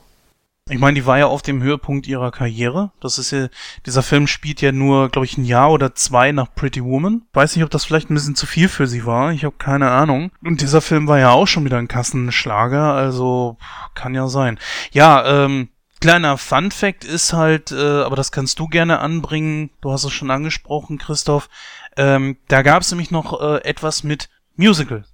Genau, eigentlich war der Film, also es gab mehrere Musikeinlagen für den Film, also mehrere Szenen, wo die Akteure auch singen sollten. Ähm, es wurde aber rausgeschnitten von, äh, von dem Regisseur, unter anderem, weil der Film halt zu lang wurde und äh, weil man das dann hinterher dann doch nicht für äh, filmtauglich hielt. Ich glaube, der einzige oder der einzige Song, der drin geblieben ist, das war, glaube ich, dieses, ähm, ja, wie hieß der noch, ähm, Walk Alone oder so ähnlich. Ne, wie hieß der? der äh, Jetzt wir nochmal nachgucken, wie hieß denn der Scheiß-Song nochmal? Ah ja, When You Are Alone, das ist der einzige Song, der drin geblieben ist, ähm, der auch für einen, ähm, ja, für den besten Song nominiert wurde für einen Oscar. Ja. Ja, genau, dann äh, kann ich da nämlich auch noch mal kurz was zu dran packen und würde das kombinieren einfach mit meiner äh, Wertung zu dem Film direkt. Äh, es ist nämlich auch so, und das finde ich sehr schade, dass dass das noch nicht mal auf die Blu-ray geschafft hat. Also diese Szenen hätte man gut als äh, extra, als Boni auf äh, die Blu-ray packen können. Ich weiß nicht, ob das bei der DVD mal mitzusehen war oder so. Ist leider bei der Blu-ray nicht mit dabei. Generell muss ich sagen, finde ich okay, dass es rausgeschnitten haben. Als Musical hätte für mich der Film auch nicht so sonderlich funktioniert, wenn auch die ganze Bühne und, und äh, die ganzen Kulissen bestimmt gut dafür hergehalten hätten. Mm, ich bewerte diesen Film mit 83 Prozent, weil wenn man diesen Film einfach guckt, ich finde die Idee super, mir geht bei vielen Szenen einfach das Herz auf und ich finde das eine sehr, sehr gute Idee für mich, wenn man diese ganze Pan äh, Peter Pan-Thematik einfach mal nimmt und sagt, okay, wie würde das Ganze denn enden? Würde ich es ähnlich machen wie da, denn äh, Peter Pan ist letztlich zu dem geworden, was er nie sein wollte. Und das ist für mich äh, ein sehr, eine sehr, sehr gute Idee gewesen, das auf diese Art und Weise zu machen. Ähm, ja, 83 Prozent. Punktum. Ja, ich muss sagen, ich habe den Film als Kind nicht gemocht. Ähm, jetzt als Erwachsener oder beziehungsweise Teenie, Schrägstrich Erwachsener, habe ich mir den Film natürlich noch ein paar Mal angesehen. Äh, ich muss sagen, dahingehend hat sich die Meinung ein bisschen geändert. Äh, es gibt halt so ein paar Sachen, die ich schade finde, wie eben das mit dem Krokodil oder dass die Piraten halt nur in ihrer Stadt sind. Ähm, das ist so ein kleiner Kritikpunkt. Ähm, an uns für sich muss ich dir, also was der Gordon schon mehr, mehrfach gesagt hat, nämlich, dass man den Film halt so sehen sollte, wie er ist, nämlich, dass, ja, dass man halt so das Kind in sich bewahren sollte. Ähm, ich denke mal, wir drei sind da eigentlich äh, sehr konform. Also ich zum Beispiel bin ja ein großer DC-Fan. Ich laufe auch zum Beispiel teilweise mit, mit DC-Shirts rum, habe auch DC-Taschen und äh, mein, meine Wohnung ist ja auch vollgestopft mit Kram davon. Und äh, gibt dann halt natürlich immer Leute, die einen schief angucken und dann immer so, hm, ist ja kindisch und bla bla bla. Das kennt ihr ja zum Beispiel mit euren Actionfiguren, denke ich mal, ist das das Gleiche.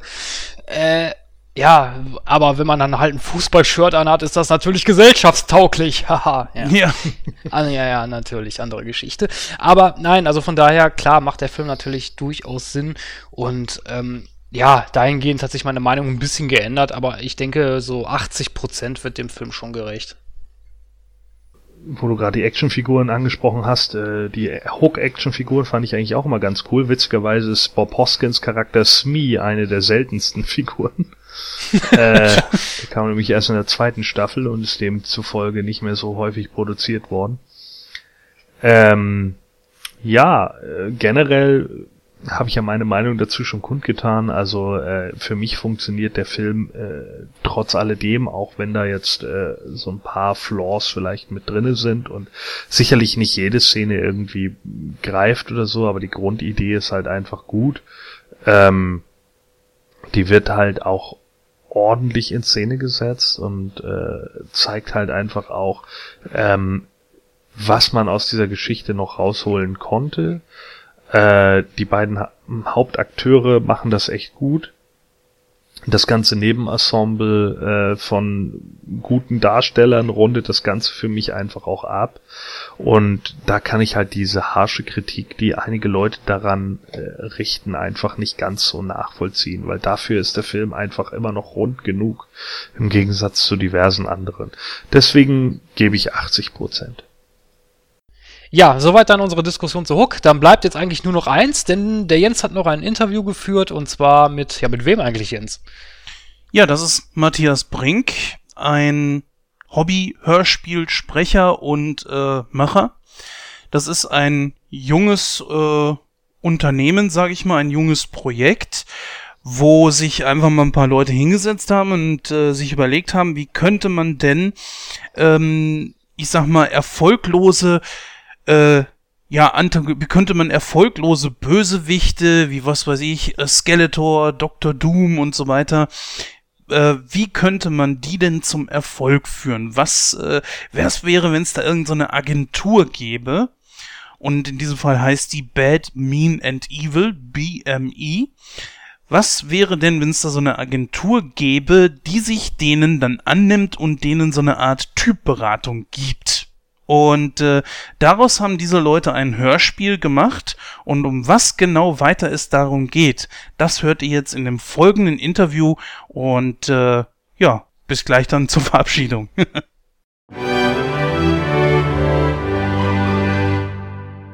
So, liebe Hörer, wir haben euch natürlich gerade eben schon ein bisschen darauf eingestimmt, dass wir euch heute auf ein Projekt äh, aufmerksam machen wollen, dass wir gesagt haben, das hat Potenzial und da wir auch schon so häufig über Superheldenfilme berichtet haben, rezensiert haben und so weiter, passt das hier natürlich sehr gut rein. Ich möchte an dieser Stelle erstmal meinen Gesprächspartner begrüßen.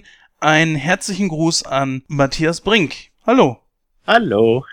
Genau genommen handelt es sich hierbei um ein Hörspielprojekt und Matthias ist extra dazugekommen, um uns heute mal zu erzählen, worum es denn dabei überhaupt genau geht.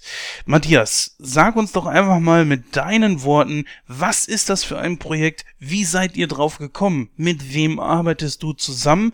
Und wie kann man an dieses Hörspiel kommen? Jawohl, gerne. Also, es handelt sich um ein Comedy-Hörspielprojekt das ich gemeinsam mit meinem lieben guten Freund und in dem Fall Partner Jörg Schuler zusammen gemacht habe. Es handelt sich äh, dabei um eine Agentur für Superschurken, die also quasi Beratungsdienste für Superschurken anbietet, von Kleidungsfragen über das böse Lachen, über Handlanger und Verstecke, über typische Schurkenfehler, die man vermeiden sollte und so weiter, damit diese Schurken, die da beraten werden, hoffentlich am Ende ihr persönliches Ziel erreichen, das in den meisten Fällen die Weltherrschaft ist oder vielleicht auch mal die Rache am persönlichen Erzfeind. Das klingt schon skurril, das ist es natürlich auch ein Stück weit. Die Idee dazu kam uns eigentlich so äh, aus dem Gespräch heraus, weil wir festgestellt haben, wir sind äh, große Fans von allen möglichen Superhelden, Filmen, auch Serien, äh, ob das jetzt DC oder Marvel ist oder eben auch äh, unser ganz persönliches Lieblingssteckenpferd He-Man und die Masters of the Universe. Und wir haben festgestellt, dass die Schurken, gerade je kindgerechter das, das Programm ist, desto mehr machen die Schurken immer dieselben Fehler und dieselben Doofheiten, ne? dass sie zum Beispiel den Helden fangen und dann aber in eine ganz umständliche Falle stecken und in der Falle auch alleine lassen, anstatt ihn einfach direkt auszuschalten. Das macht natürlich für diese Sendung einen gewissen Sinn, weil ja logischerweise der Held da nicht sterben darf, sonst weinen die Kinder vorm Fernseher. Aber wir haben dann gesagt, naja, daraus kann man ja was, was ziehen, so ein gewisses komisches Potenzial. Denn heutzutage wird überall Feedback-Kultur hochgetrieben und äh, Supervision und alles Mögliche. Und warum sollte es das nicht auch für Superschurken dann geben? Und aus dieser Grundidee heraus haben wir dann angefangen, uns zu überlegen, was, was könnte man denn da Schönes machen und wie könnte man das in ein Hörspiel super verpacken. Ja, und dann haben wir angefangen zu schreiben. Und so ist dann in gemeinsamer Arbeit dieses äh, Skript, dieses Hörspielskript entstanden. Und dann haben wir uns an die Aufnahmen gemacht und dann hat sich Jörg ganz alleine, weil er der Experte dafür ist und gelernter Tontechniker ist neben dem Sprecherdasein, äh, an die Produktion, also an die Postproduktion gemacht. Und in diesem Jahr haben wir es jetzt endlich veröffentlicht und äh, warten voller Spannung darauf, was uns alles an Feedback erreicht und äh, natürlich auch, ob es sich verkauft. Erhältlich ist es im Moment ähm, online, unter anderem, wer die CD haben möchte, bei www.pop.de. Der Laden führt ja generell sehr viele Hörspiele. Und wir haben es auch im www.maybeshop in einem Wort.de platzieren können, denn wir konnten für dieses Projekt die Band, die diesen Shop betreibt, die A Cappella Band Maybe Bob, für sowohl Sprech- als auch Gesangsparts gewinnen. Und dann haben die Jungs uns freundlicherweise gesagt, ja, natürlich dürfen wir die CD dann auch bei ihnen im Shop vertreiben. Und äh, wer lieber einen MP3-Download haben möchte, der ist zum Beispiel bei Amazon MP3 oder bei iTunes einfach unter dem Stichwort Bad, Mean and Evil findet man das und kann es erwerben und uns damit ganz, ganz toll unter die Arme greifen und uns ein Stückchen glücklicher machen. Ja, du hast es erwähnt, äh, es ist jetzt endlich raus. Wie lange hat es denn überhaupt von der ersten Idee bis jetzt zur Veröffentlichung gedauert? Oh je, man sollte es lieber nicht so genau verraten. Also Jahre. Tatsächlich Jahre.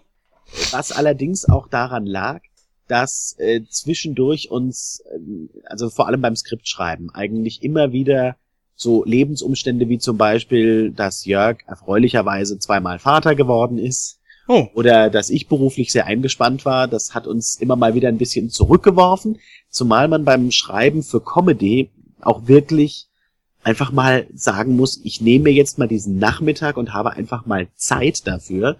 Das kann man nicht zwischen Tür und Angel machen. Oder zumindest können wir es nicht. Äh, weil man natürlich, man will sich in diese Situation wieder reinfühlen, die man da schreibt. Es soll schlagfertig sein, es soll auch, auch intelligenter Humor sein. Wir wollten nicht so Fäkalhumor und unter der Gürtellinie haben. Und ja, wenn man da nicht sozusagen sich selber wirklich in diese Stimmung auch ein bisschen bringt und weiß, man hat jetzt Zeit, es ist nicht, oh Gott, in 20 Minuten muss ich wieder irgendwas anderes machen. Wenn man diese Zeit nicht hat, dann kann man auch nicht rangehen. Und das war bei uns dann eine lange Zeit nicht gegeben. Und insofern, also die richtig voll Power und mit viel Konzentration dran arbeiten, das hat letztes Jahr, Anfang letzten Jahres angefangen, 2014 Davor hatten wir das Konzept und einige Fragmente sozusagen vom Drehbuch und ab da so ganz Jahresende 2013, Anfang 2014, da haben wir mit Vollgas das vorangetrieben und das dann bis äh, erste Jahreshälfte 2015 fertig bekommen. Ja, jetzt habe ich äh, aktuell hier auch schon die fertige CD in den Händen. Und eine werden wir ja auch verlosen. Hier vielen Dank an euch und ich natürlich die Chance für euch da draußen. Dazu kommen wir dann aber innerhalb der Sendung nochmal, wie ihr dann an diesem Gewinnspiel teilnehmen könnt. Was mich jetzt natürlich äh, persönlich so interessieren würde, ist, hier steht jetzt zum Beispiel nichts von wegen Folge 1 oder so und da stellt sich mir natürlich sofort die Frage, ist das ein Standalone, also ein einziges äh, Hörspiel oder kommt da noch irgendwas? Wird das in Serie gehen? Das ist so ein bisschen die Gretchenfrage bei diesem Projekt. Ah. Also, wir haben uns ursprünglich gesagt, wir produzieren jetzt ein Hörspiel, das auf jeden Fall für sich alleine einzeln stehen kann und steht. Ähm, und haben gesagt, sollte uns der Erfolg äh, überrennen und übermannen, dann könnten wir ja auch drüber nachdenken, es fortzusetzen. Jörg hat jetzt auch mir schon äh, das ein oder andere Mal mitgeteilt, dass er ein paar Ideen hätte, was man da jetzt weiter machen könnte. Also es ist nicht ausgeschlossen, dass wir das tatsächlich fortsetzen. Aber wir haben im Moment noch keine konkrete Arbeit an einem neuen Drehbuch aufgenommen, weil wir halt auch gesagt haben, gut, wir machen das, dieses Projekt genauso, wie wir es haben wollen. Das heißt, es ist ein absolutes Liebhaberprojekt für uns. Dementsprechend haben wir dann natürlich auch, wie man das bei Dingen, die einem am Herzen liegen, gerne tut, nicht so sehr auf die Finanzen geachtet, also im Sinne, was das Ganze kostet, und haben dann nur gesagt, okay, jetzt ein bisschen was von dem, was wir da investiert haben, muss es auch wieder einspielen, denn vorher können wir schlichtweg ein neues nicht stemmen. Und das heißt, in dieser Phase sind wir jetzt gerade. Es hat sich schon ganz schön angelassen eigentlich. Insbesondere, wo wir ja nicht die großen Mittel haben, um da Werbung zu platzieren an allen Ecken und Enden. Und ähm, ja, wenn das jetzt noch ein bisschen so weitergeht, dann ist es tatsächlich nicht unrealistisch, dass wir da noch was nachlegen und dass wir uns dann noch ein paar Sachen überlegen, was wir machen können. Ja, liebe Hörer, wie gesagt, ich habe die fertige CD in Händen. Es sieht schon wirklich alles sehr professionell aus. Und du hast gerade eben auch schon äh, den finanziellen Aspekt erwähnt. Deswegen, wenn ich so hier über die ganze Geschichte drüber gucke, sehe ich auch sehr, sehr hochrangige Sprecher, die man mit Sicherheit, wenn man ja so im Mainstream der Filme unterwegs ist, auf jeden Fall auch schon mal gehört hat, wie zum Beispiel Jan Spitzer. Ähm, musste es oder war es ein persönliches Anliegen von euch, da auf jeden Fall auch bekannte Stimmen reinzubringen?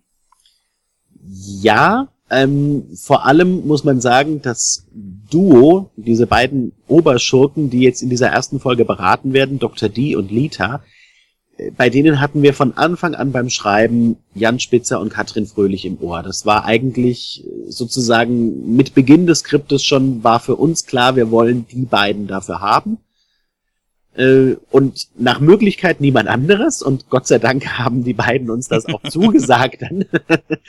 Sonst hätten wir ein kleines Problem gehabt.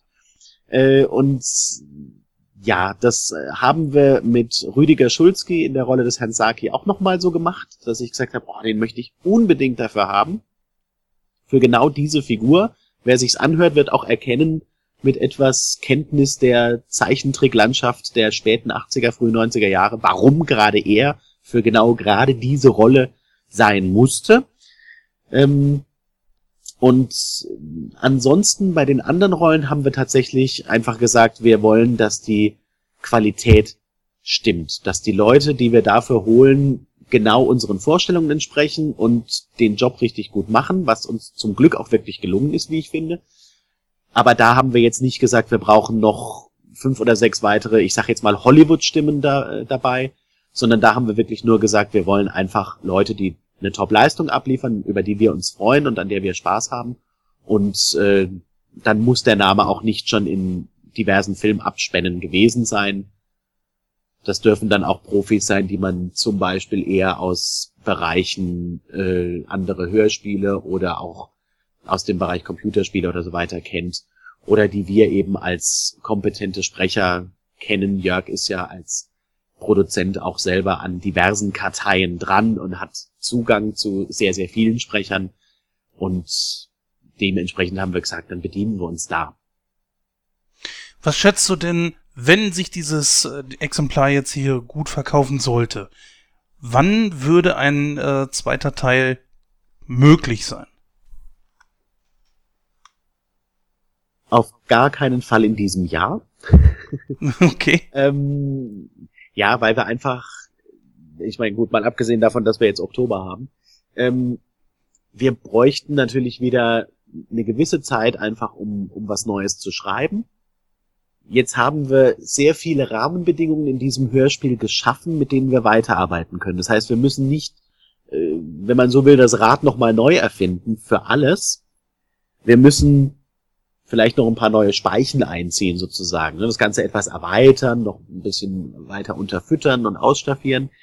Aber da hätten wir tatsächlich ein paar Ideen an der Hand. Das heißt, wir würden diesmal nicht Jahre fürs Schreiben eines neuen Drehbuchs brauchen.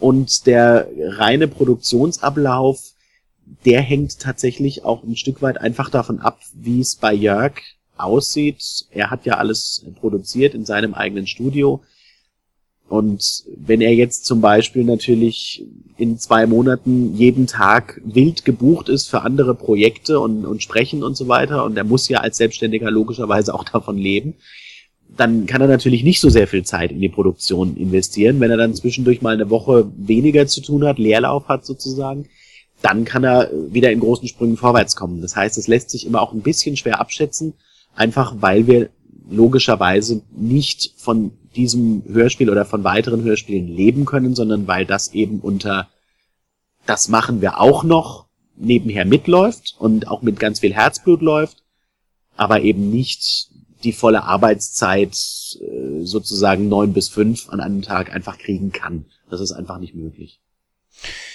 Ja, ich habe mir natürlich in Vorbereitung auf dieses Interview natürlich schon die Folge mal angehört und ich muss sagen, wie gesagt, nicht nur sehr professionell gemacht, sondern auch die Ideen dahinter finde ich alle sehr putzig und ich habe auch wirklich herzhaft gelacht. Eines der Dinge, die mir besonders gut gefallen hat, sind so Nebencharaktere gewesen, wie zum Beispiel die Sekretärin, die ja nicht so unbedingt so gut auf deinen Charakter zu sprechen ist. ja. sondern eher so auf den von Jörg. Genau. Und äh, das sind so Dinge, wo ich sagen würde, das hat auf jeden Fall Potenzial und äh, ich persönlich würde mir das auf jeden Fall kaufen. Jetzt allerdings, äh, wenn das schon hungrig macht auf mehr, ist für mich persönlich natürlich so die Frage, wie weit kann man das noch ziehen? Ich meine, ich sag mal, stellen wir uns mal vor, es kommen 20 Folgen raus. Habt ihr nicht so das Gefühl, so, okay, ab der 15. könnte jetzt die 16. Typberatung vielleicht doch schon so ein bisschen an Fahrt verlieren? Ja, auf jeden Fall. Unser Gedanke wäre auch, wenn wir das fortsetzen, ähm, in dieser ersten Folge war es ja so, dass die Firma diese zwei, dieses Duo äh, Superschurken Dr. D und Lita an Land gezogen hat als Kunden und dann durch den gesamten oder durch einen großen Teil des Beratungsprozesses äh, geführt hat und wir haben das alles miterlebt und was dabei dann rausgekommen ist gesehen, was wir natürlich jetzt nicht verraten, weil das ja ein Spoiler wäre. Ähm, in weiteren Folgen würden wir sie machen, wäre auf jeden Fall klar, wir werden das nicht in diesem Schema wiederholen, dass wir sagen, so, Dr. D und Lita waren da, jetzt kommt äh, Lord Oberbös oder so und dann gucken wir mal, wie der sich anstellt, sondern der Gedanke wäre, dass wir tatsächlich auch zum Beispiel noch ein bisschen mehr dieses Innenleben der Firma tatsächlich auch zeigen. Dass noch mehr Mitarbeiter vorkommen könnten zum Beispiel und auch die bestehenden natürlich wieder auftauchen würden. Und dass die zum Beispiel auch einfach über verschiedene Erlebnisse mit verschiedenen Schurken sich entsprechend austauschen oder auch entsprechende Szenen haben. Man würde sich also nicht mehr so stark auf einen Schurken oder ein Schurkenduo wie in diesem Fall konzentrieren und die durch eine ganze Folge durchführen, sondern man würde tatsächlich jetzt, wo die Firma vorgestellt und etabliert ist in dieser Folge, etwas stärker bei diesem bei diesem ganzen Firmenbau bleiben und äh, also Jörg hat dann immer so ein bisschen auch die Idee zum Beispiel, dass man das so als äh, fast ein bisschen in Richtung Bürocomedy auch noch entwickeln kann. Das wäre eine Option, über die wir dann gründlich nachdenken würden. Ähm, aber wie gesagt, also wir haben gleich gesagt, man kann jetzt nicht äh, so nach Schema F das weiter kopieren und jetzt 14 neue Superschurken der Reihe nach pro Folge durchschleusen.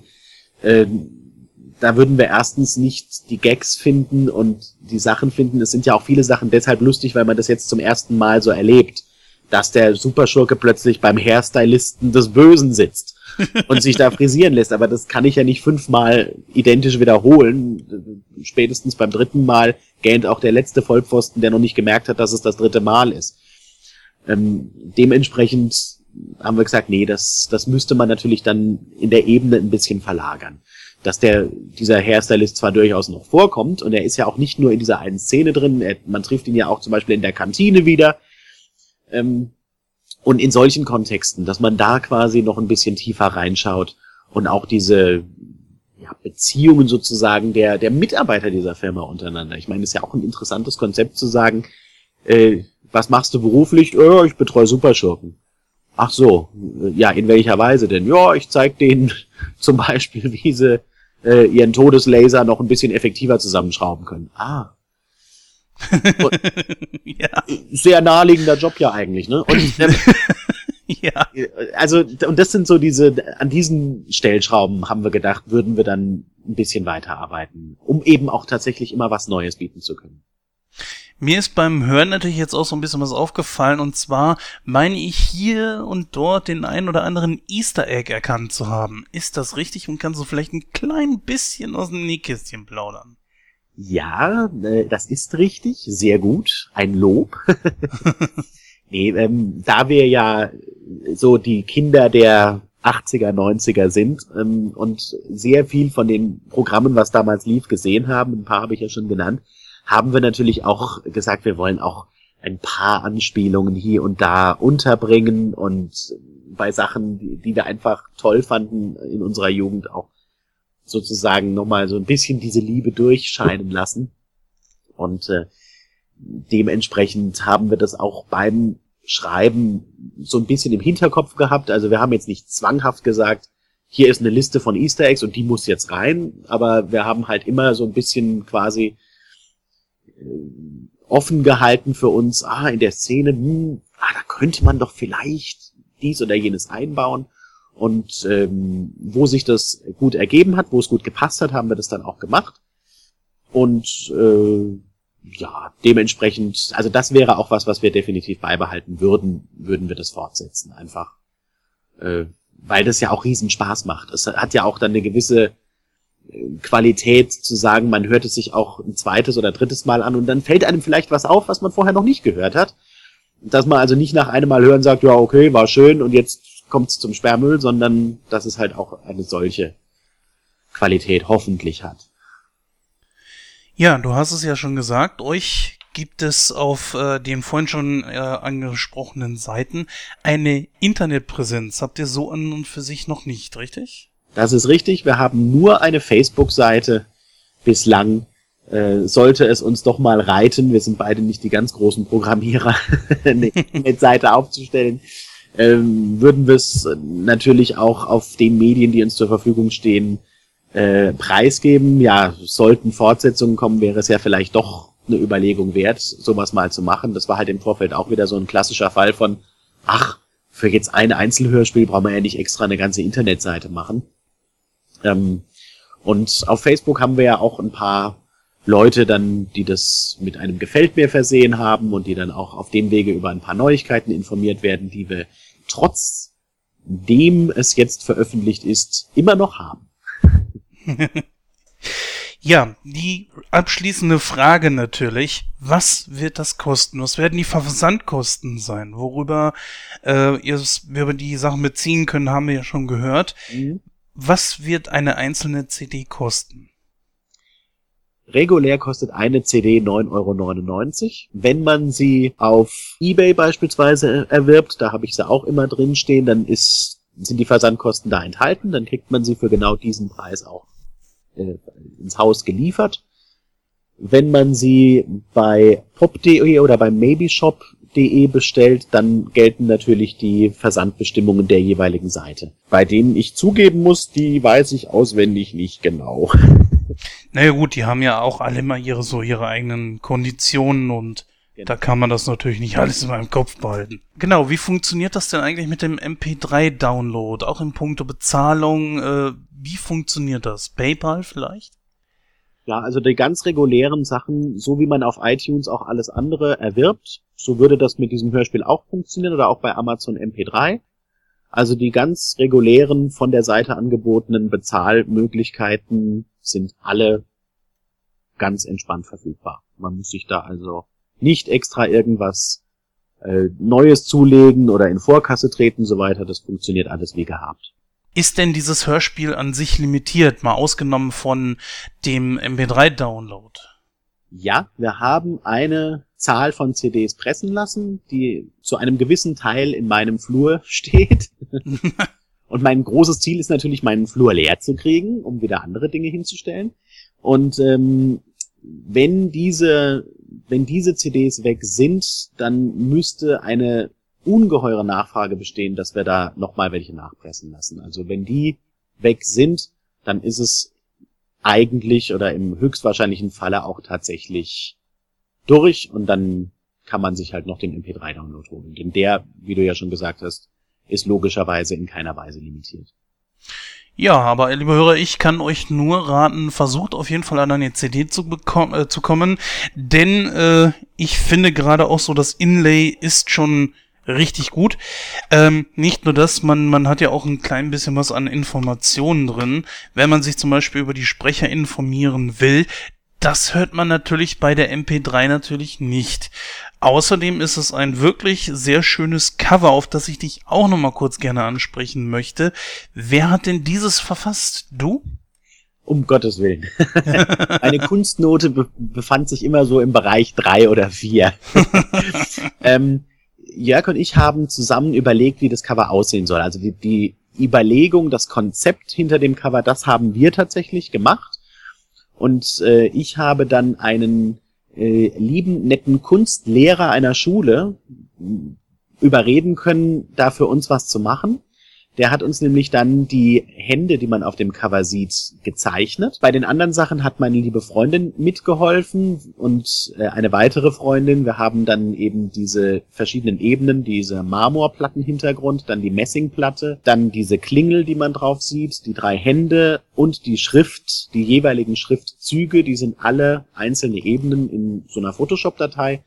Und das haben wir dann gemeinsam zusammengetragen und nach eigenem Gusto, also bei der Schriftart beispielsweise habe ich halt gesagt, ja, so und so ungefähr stelle ich mir das vor. Dann haben wir rausgesucht, was es alles gibt und dann habe ich festgestellt, oh Gott, oh Gott, es gibt ja Millionen Schriftarten. Und dann haben wir uns für eine entschieden und, und die ist es dann geworden. Und ähm, ja, also nach der Art haben wir sowohl das Cover als auch die Rückseite als auch das Inlay dann gemeinsam gestaltet. Ja, ähm, letzte Frage. Mal angenommen, die äh, Verkaufszahlen würden jetzt eklatant nach oben gehen. Und das Ganze wäre so, dass die Leute wirklich nach einer zweiten Folge schreien würden. Wie lange, also wie schnell könntet ihr eine neue Folge produzieren? Also ich würde sagen, schreiben, aufnehmen und, und produzieren ist insgesamt ein Zeitablauf von einem Jahr sollte man rechnen. Wenn wir jetzt also demnächst in die Hab-8-Stellung treten, zu sagen, oh, wenn jetzt die Zahlen sich so entwickeln, dann wäre es natürlich sehr wünschenswert und, und ein großes Ziel von uns zu sagen, dann versuchen wir quasi zum Weihnachten des nächsten Jahres 2016 das tatsächlich fertig zu kriegen. Dann kann man es ja auch allen lieben Menschen schenken. ja, und ähm, aber wie gesagt, in, in Stein meißeln und versprechen kann man es natürlich leider Gottes nicht, weil wir einfach wissen, es kann eben irgendeine eine höhere Gewalt oder ein Umstand von außen eintreten, der uns in irgendeiner Weise zurückwirft, weil wir halt keine äh, 20 Mann Riesenkompanie und Firma sind, äh, wo das alles dann zack, zack, zack funktionieren kann, sondern weil wir halt wirklich ganz klein und ganz wenige sind. Und äh, allein schon, wenn ein Sprecher, den wir dringend brauchen, krank wird zwischendurch oder den wir dringend haben wollen, krank wird oder einer, der in der ersten Folge mitgesprochen hat und den wir wieder brauchen, dann würde uns das natürlich im Rahmen der Aufnahmen allein schon um die Zeit entsprechend zurückwerfen und das können wir natürlich leider Gottes überhaupt nicht beeinflussen. Aber wir würden uns dann auf jeden Fall sehr beeilen, wenn wir uns dafür entscheiden, einfach weil wir das natürlich auch nicht wir wollen nicht sagen, oh, zehn Jahre später kommt dann Folge zwei, wenn sie denn kommt, sondern das muss ja auch noch irgendwo einen gewissen Zusammenhang haben. Ja, liebe Hörer, also, wenn ihr eine CD bestellen wollt, ähm, ihr habt vorhin schon gehört, wo ihr das tun könnt. Ihr könnt das mit Sicherheit natürlich genauso gut auch über den Matthias selbst. Matthias Natürlich. Brink. Genau, genau. Und zwar äh, ja, schaut einfach auch nach ihm auf äh, Facebook, schaut natürlich nach Bad, Mean and Evil selbst. Gibt es dann die direkte Adresse, wo man euch erreichen kann auf Facebook? Ähm, das ist www.facebook. müsste über com und de gleichermaßen gehen, slash bad, mean and evil in einem Wort ohne Punkt und Komma geschrieben. Das ist die Facebook-Seite. Und ja, auf Facebook natürlich einfach mich, Matthias Brink, ähm, raussuchen, ist genauso gut möglich. Ja, liebe Hörer. Also, um es nochmal zusammenzufassen, Sowohl auf den eben genannten Seiten könnt ihr es bestellen. Ihr könnt euch genauso gut auch über Facebook an äh, den Matthias oder den Jörg wenden. Entweder vielleicht sogar auch Matthias persönlich oder Bad Mean and Evil auf Facebook. Es gibt die Möglichkeit, dieses Hörspiel äh, als CD sich zu holen. Ich finde, das sollte man in jedem Fall machen, weil sowohl Cover, Booklet, Inlay als auch CD sind super gestaltet und vor allen Dingen auch ich persönlich bin natürlich jemand, der gerne sowas in den Händen hält. Naja, so ein MP3-Download kann nun mal schnell auch äh, verschwunden sein, wenn die eigene Festplatte irgendwann mal den Geist aufgibt, haben wir mit Sicherheit schon alle mal irgendwo mitgemacht und vor allem natürlich ist es auch schön zu erfahren, wer denn an diesem Projekt mitgearbeitet hat. Also wie gesagt, das Inlay lohnt sich auch sich mal anzuschauen. Ich würde sagen, äh, naja gut, eine Möglichkeit gibt es ja noch für euch, dass ihr an diese CD kommt. Wir haben von Bad, Mean and Evil ein Exemplar zur Verlosung hier. Und äh, wie ihr das gewinnen könnt, das erfahrt ihr jetzt von ja, Christoph und mir im Studio. Vorher allerdings ein kleiner Trailer zu Bad, Mean and Evil. Mit dieser Waffe in meinem Besitz bin ich unbesiegbar. Niemand wird sich meinen Forderungen widersetzen können. Niemand! Ich werde... Aufgeben und ins Gefängnis wandern, wie immer. Probleme mit Helden, die ihre Pläne vermiesen. Ärger mit Gutmenschen, die sich überall einmischen müssen. Frustriert, weil all ihre bösen Vorhaben scheitern. Dann lassen Sie sich helfen. Von Bad, Mean and Evil. Ihre Fachberater für alles Böse. Seien Sie böse, wir kümmern uns um den Rest. Das ist unsere Devise. Das steht auf unseren Werbestickern. Ein Schurke ohne Vertrag bei uns ist wie eine Ehefrau mit einer goldenen Kreditkarte. Reich? Eine Naturkatastrophe. Es geht in Lektion 1 um die drei typischen Schurkenfehler. Erstens, verraten Sie niemals, wo sich Ihr Versteck befindet. Ah, was will der uns denn beibringen? Ich brauche keine Typberatung. Ich werde wiederkommen und mich rächen.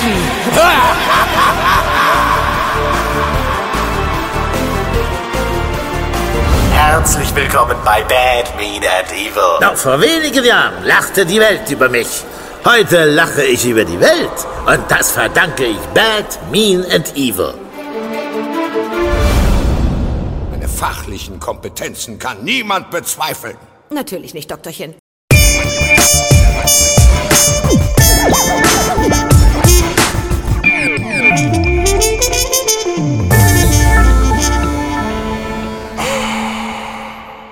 Ja, vielen Dank, Matthias Brink, für das ausführliche Interview. Äh, hat wirklich Spaß gemacht zu hören und ich glaube, ich werde mir das New oder dieses Hörspiel dann mal anhören. Ja, bleibt eigentlich nur noch mich zu verabschieden. Ähm, kleiner Hinweis noch für unsere Zuhörer, ihr kennt das ja. Wenn ihr Feedback habt, dann könnt ihr uns das zukommen lassen. Das könnt ihr gerne auf den Social Medias machen, wie Facebook und Twitter. Oder bewertet unseren Podcast auch einfach mal in iTunes, denn jede positive Bewertung hilft uns, unsere Position in iTunes weiter zu verbessern. Ja, soweit dann äh, die Ausgabe für heute. Hat wirklich Spaß gemacht wieder. Ähm, ich hatte mir tatsächlich vor der Ausgabe versucht, einen, einen dummen Spruch zu überlegen, nur leider ist mir nichts eingefallen, deswegen sage ich einfach nur mal bis dann. Ja, einen dummen Spruch habe ich auch nicht, aber ich glaube, wir können auf Gordon hoffen. Ähm, ich persönlich sage einfach so, dieses Hörspiel ist äh, wirklich gut. Ich habe es von Anfang bis Ende durchgehört, sogar mittlerweile schon zweimal. Hier an dieser Stelle auch äh, gesagt, ich glaube, es wurde im Interview auch erwähnt, wir äh, verlosen eines der dieser Ausgaben. Äh, und zwar könnt ihr dann einfach an diesem Gewinnspiel teilnehmen. Es wird von heute an zwei Wochen gehen. Schreibt dazu einfach an Gewinnspiel at nightcrow.de. Was euch da erwartet, habt ihr ja vorhin im Interview schon gehört und auch in dem entsprechenden Trailer, den wir eingespielt haben. Ist wirklich sehr gut geworden. Auch namhafte Sprecher mit dabei, wie Jan Spitzer oder Katrin Fröhlich, äh, die wir aus äh, Filmfunk, Fernsehen und so weiter kennen. Und äh, ja, dann habt ihr von heute an zwei Wochen Zeit. Und ich äh, wünsche euch viel Glück und wir werden dann den Gewinner in der nächsten Ausgabe dann bekannt geben. Macht es gut, bis zum nächsten Mal und ich hoffe, wir besprechen dann auch wieder so einen guten Film wie heute. Ja, tschüss, bis dann. Und äh, Jens, ich kann dir kurz erklären, warum äh, Tiger Lily in diesem Film nicht mit dabei war. Oh. Äh, die hatte nämlich angekündigt von vornherein, äh, Tiger Lily wird in diesem Film nicht dabei sein. Hook, ich habe gesprochen.